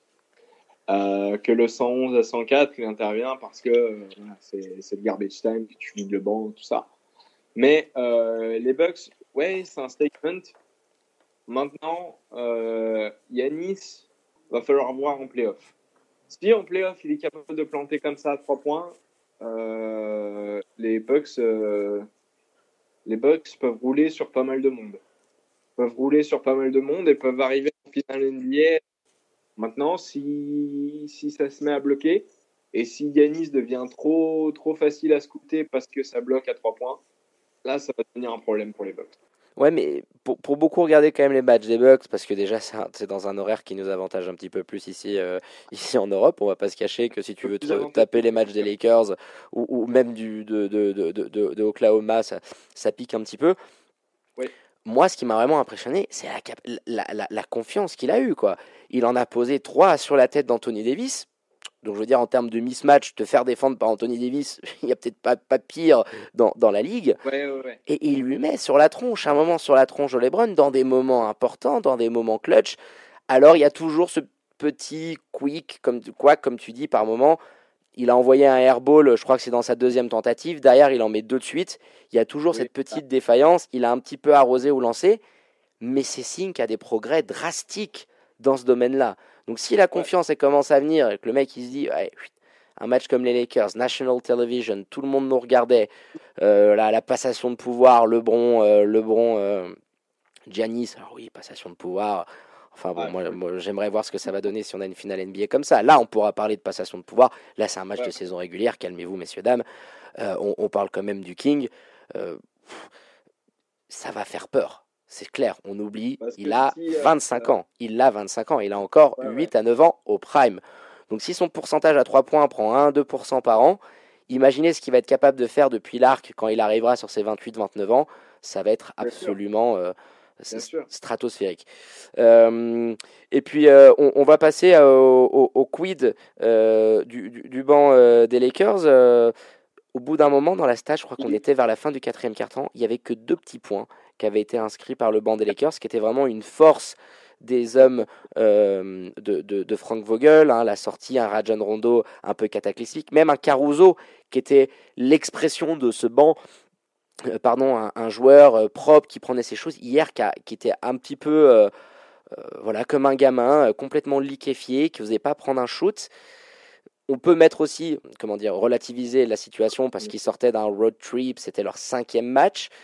Mais euh, tu penses que ça peut être un petit peu inquiétant comme signal, ça, pour Frank Vogel, de voir que son banc dans un gros match comme ça a un petit peu euh, choqué? C'est un seul match. Euh, des, situations sur un match, il y en a plein sur une saison à 82. Et, et, mais effectivement, ils sont, ils sont pas, sont pas venus hier. Ils n'étaient pas, ils étaient pas dans le même, sur, sur la même intensité que, que les autres matchs. Maintenant, c'est.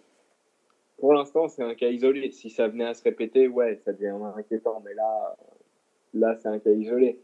Euh, les Lakers vont, vont débarquer à Noël avec. Euh, ils sont à quoi? 5, euh, défaites là sur la 24-5. Euh, là, ils ont les Nuggets à la maison avant le fameux Christmas Game, la petite cerise sur le gâteau de Papa Noël face aux Clippers.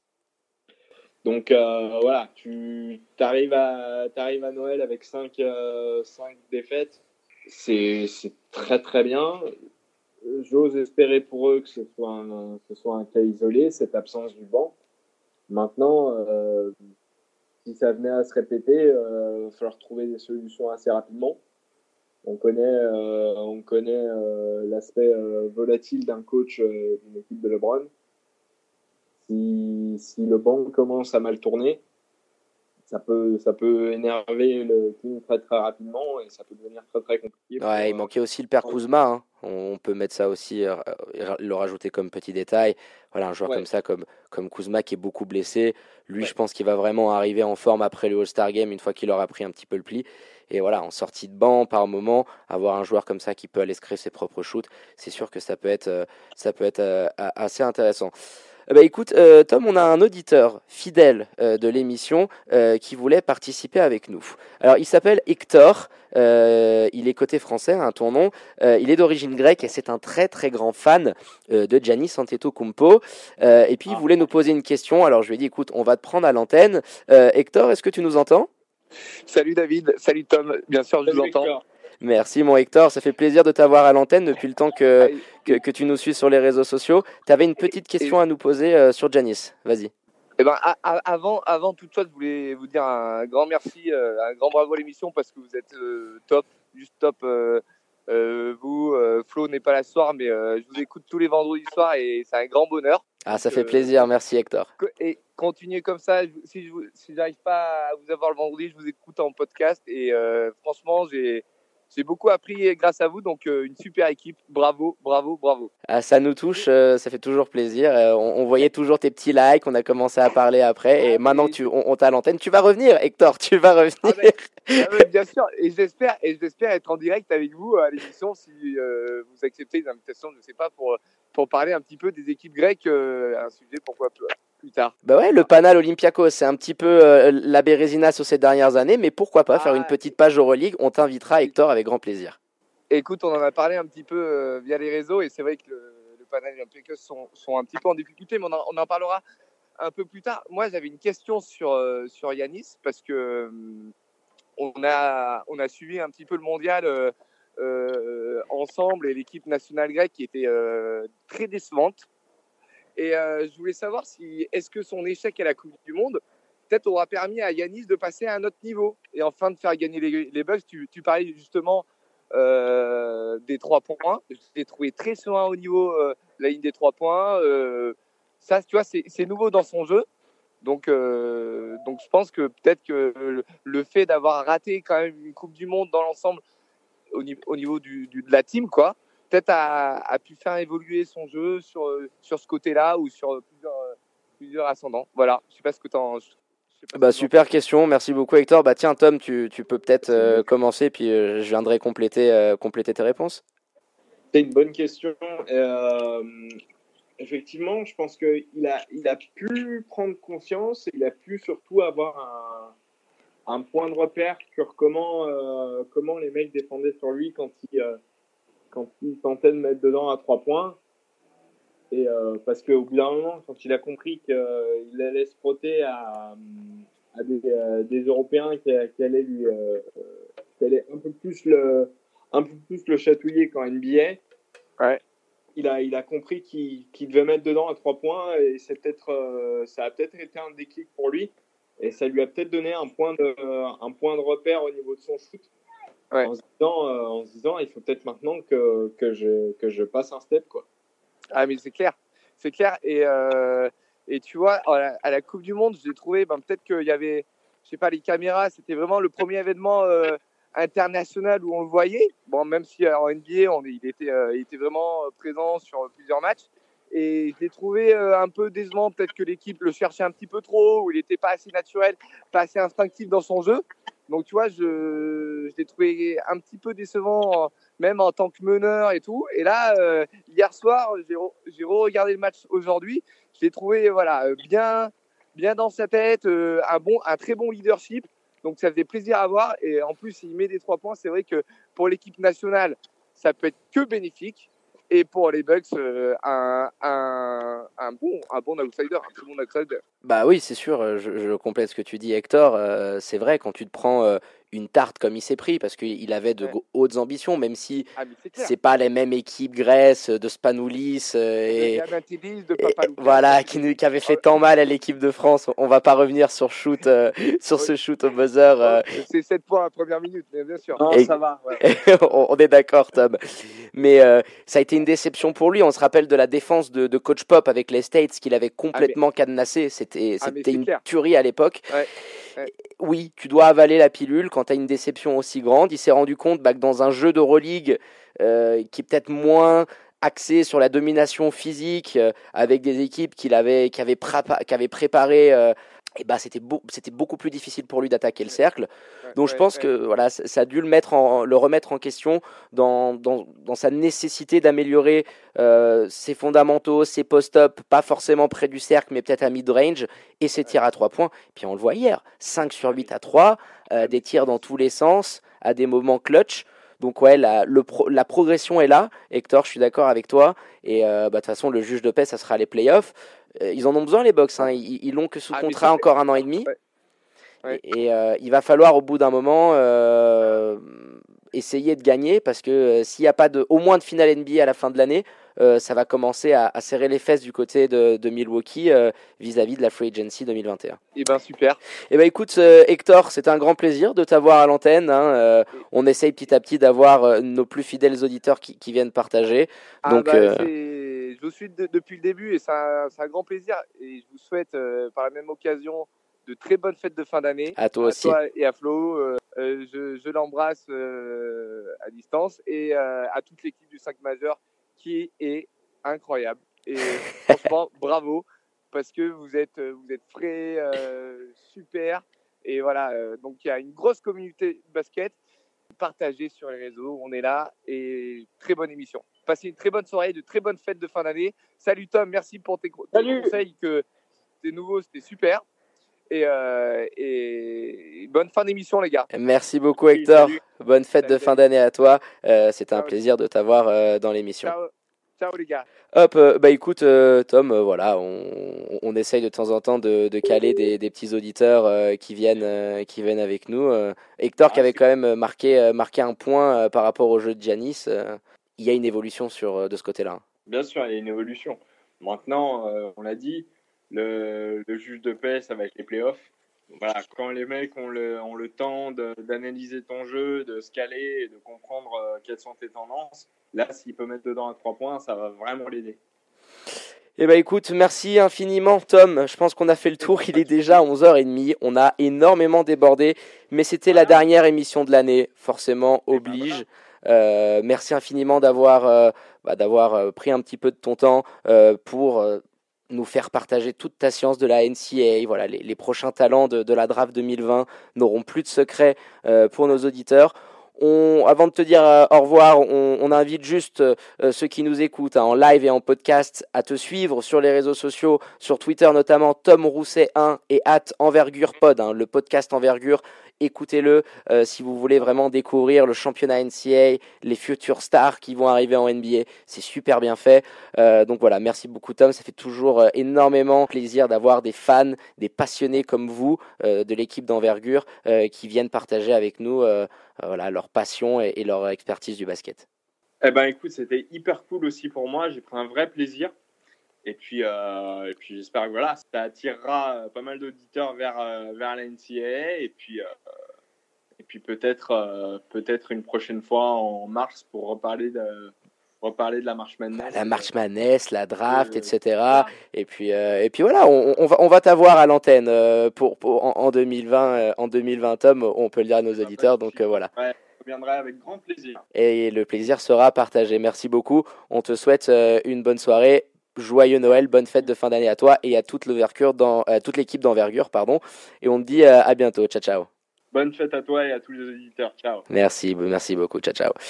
Chers auditrices, chers auditeurs, on arrive malheureusement à la fin de votre émission de basket préférée, la dernière de l'année 2019. Alors quant à moi, euh, pour finir en beauté, je remercie votre chroniqueur expert préféré, Florian, pour la première partie de l'émission. On a eu des petits soucis oui, en Birmanie la connexion, euh, la connexion 4G est pas encore au même niveau que la Thaïlande malheureusement. Donc voilà, on l'embrasse bien fort et euh, on lui souhaite un joyeux Noël. N'oubliez pas également le grand jeu concours qu'on organise dans le 5 majeur pour gagner vos entrées VIP pour le choc de Helena le 5 janvier prochain entre les Lions de Genève qui recevront l'Union de Châtel, hein, le deuxième contre le troisième match au sommet du championnat. Rendez-vous sur notre page Facebook et Instagram euh, dès demain pour pouvoir participer et eh ben, avec un petit peu de chance gagner le gros lot. Euh, je vous rappelle également le podcast sera disponible dès demain. On vous invite à nous suivre et à le repartager sur les réseaux sociaux at le 5 majeur tout en lettres. Likez, parlez-en autour de vous. Je vous laisse derrière avec la douce voix de The Whispers and the Beat goes on. Il ne me reste plus qu'à vous souhaiter une douce et bonne nuit sur les ondes de Radio Tonique, de très joyeuses fêtes, un joyeux Noël à vous tous, réveillonnez bien, faites pas les fous, régalez-vous devant le Christmas Game avec des matchs qui vont être assez incroyables. Rendez-vous en 2020 dans le 5 majeur, l'émission qui dit tout haut ce que le monde du basket pense tout bas. À ciao, bonsoir.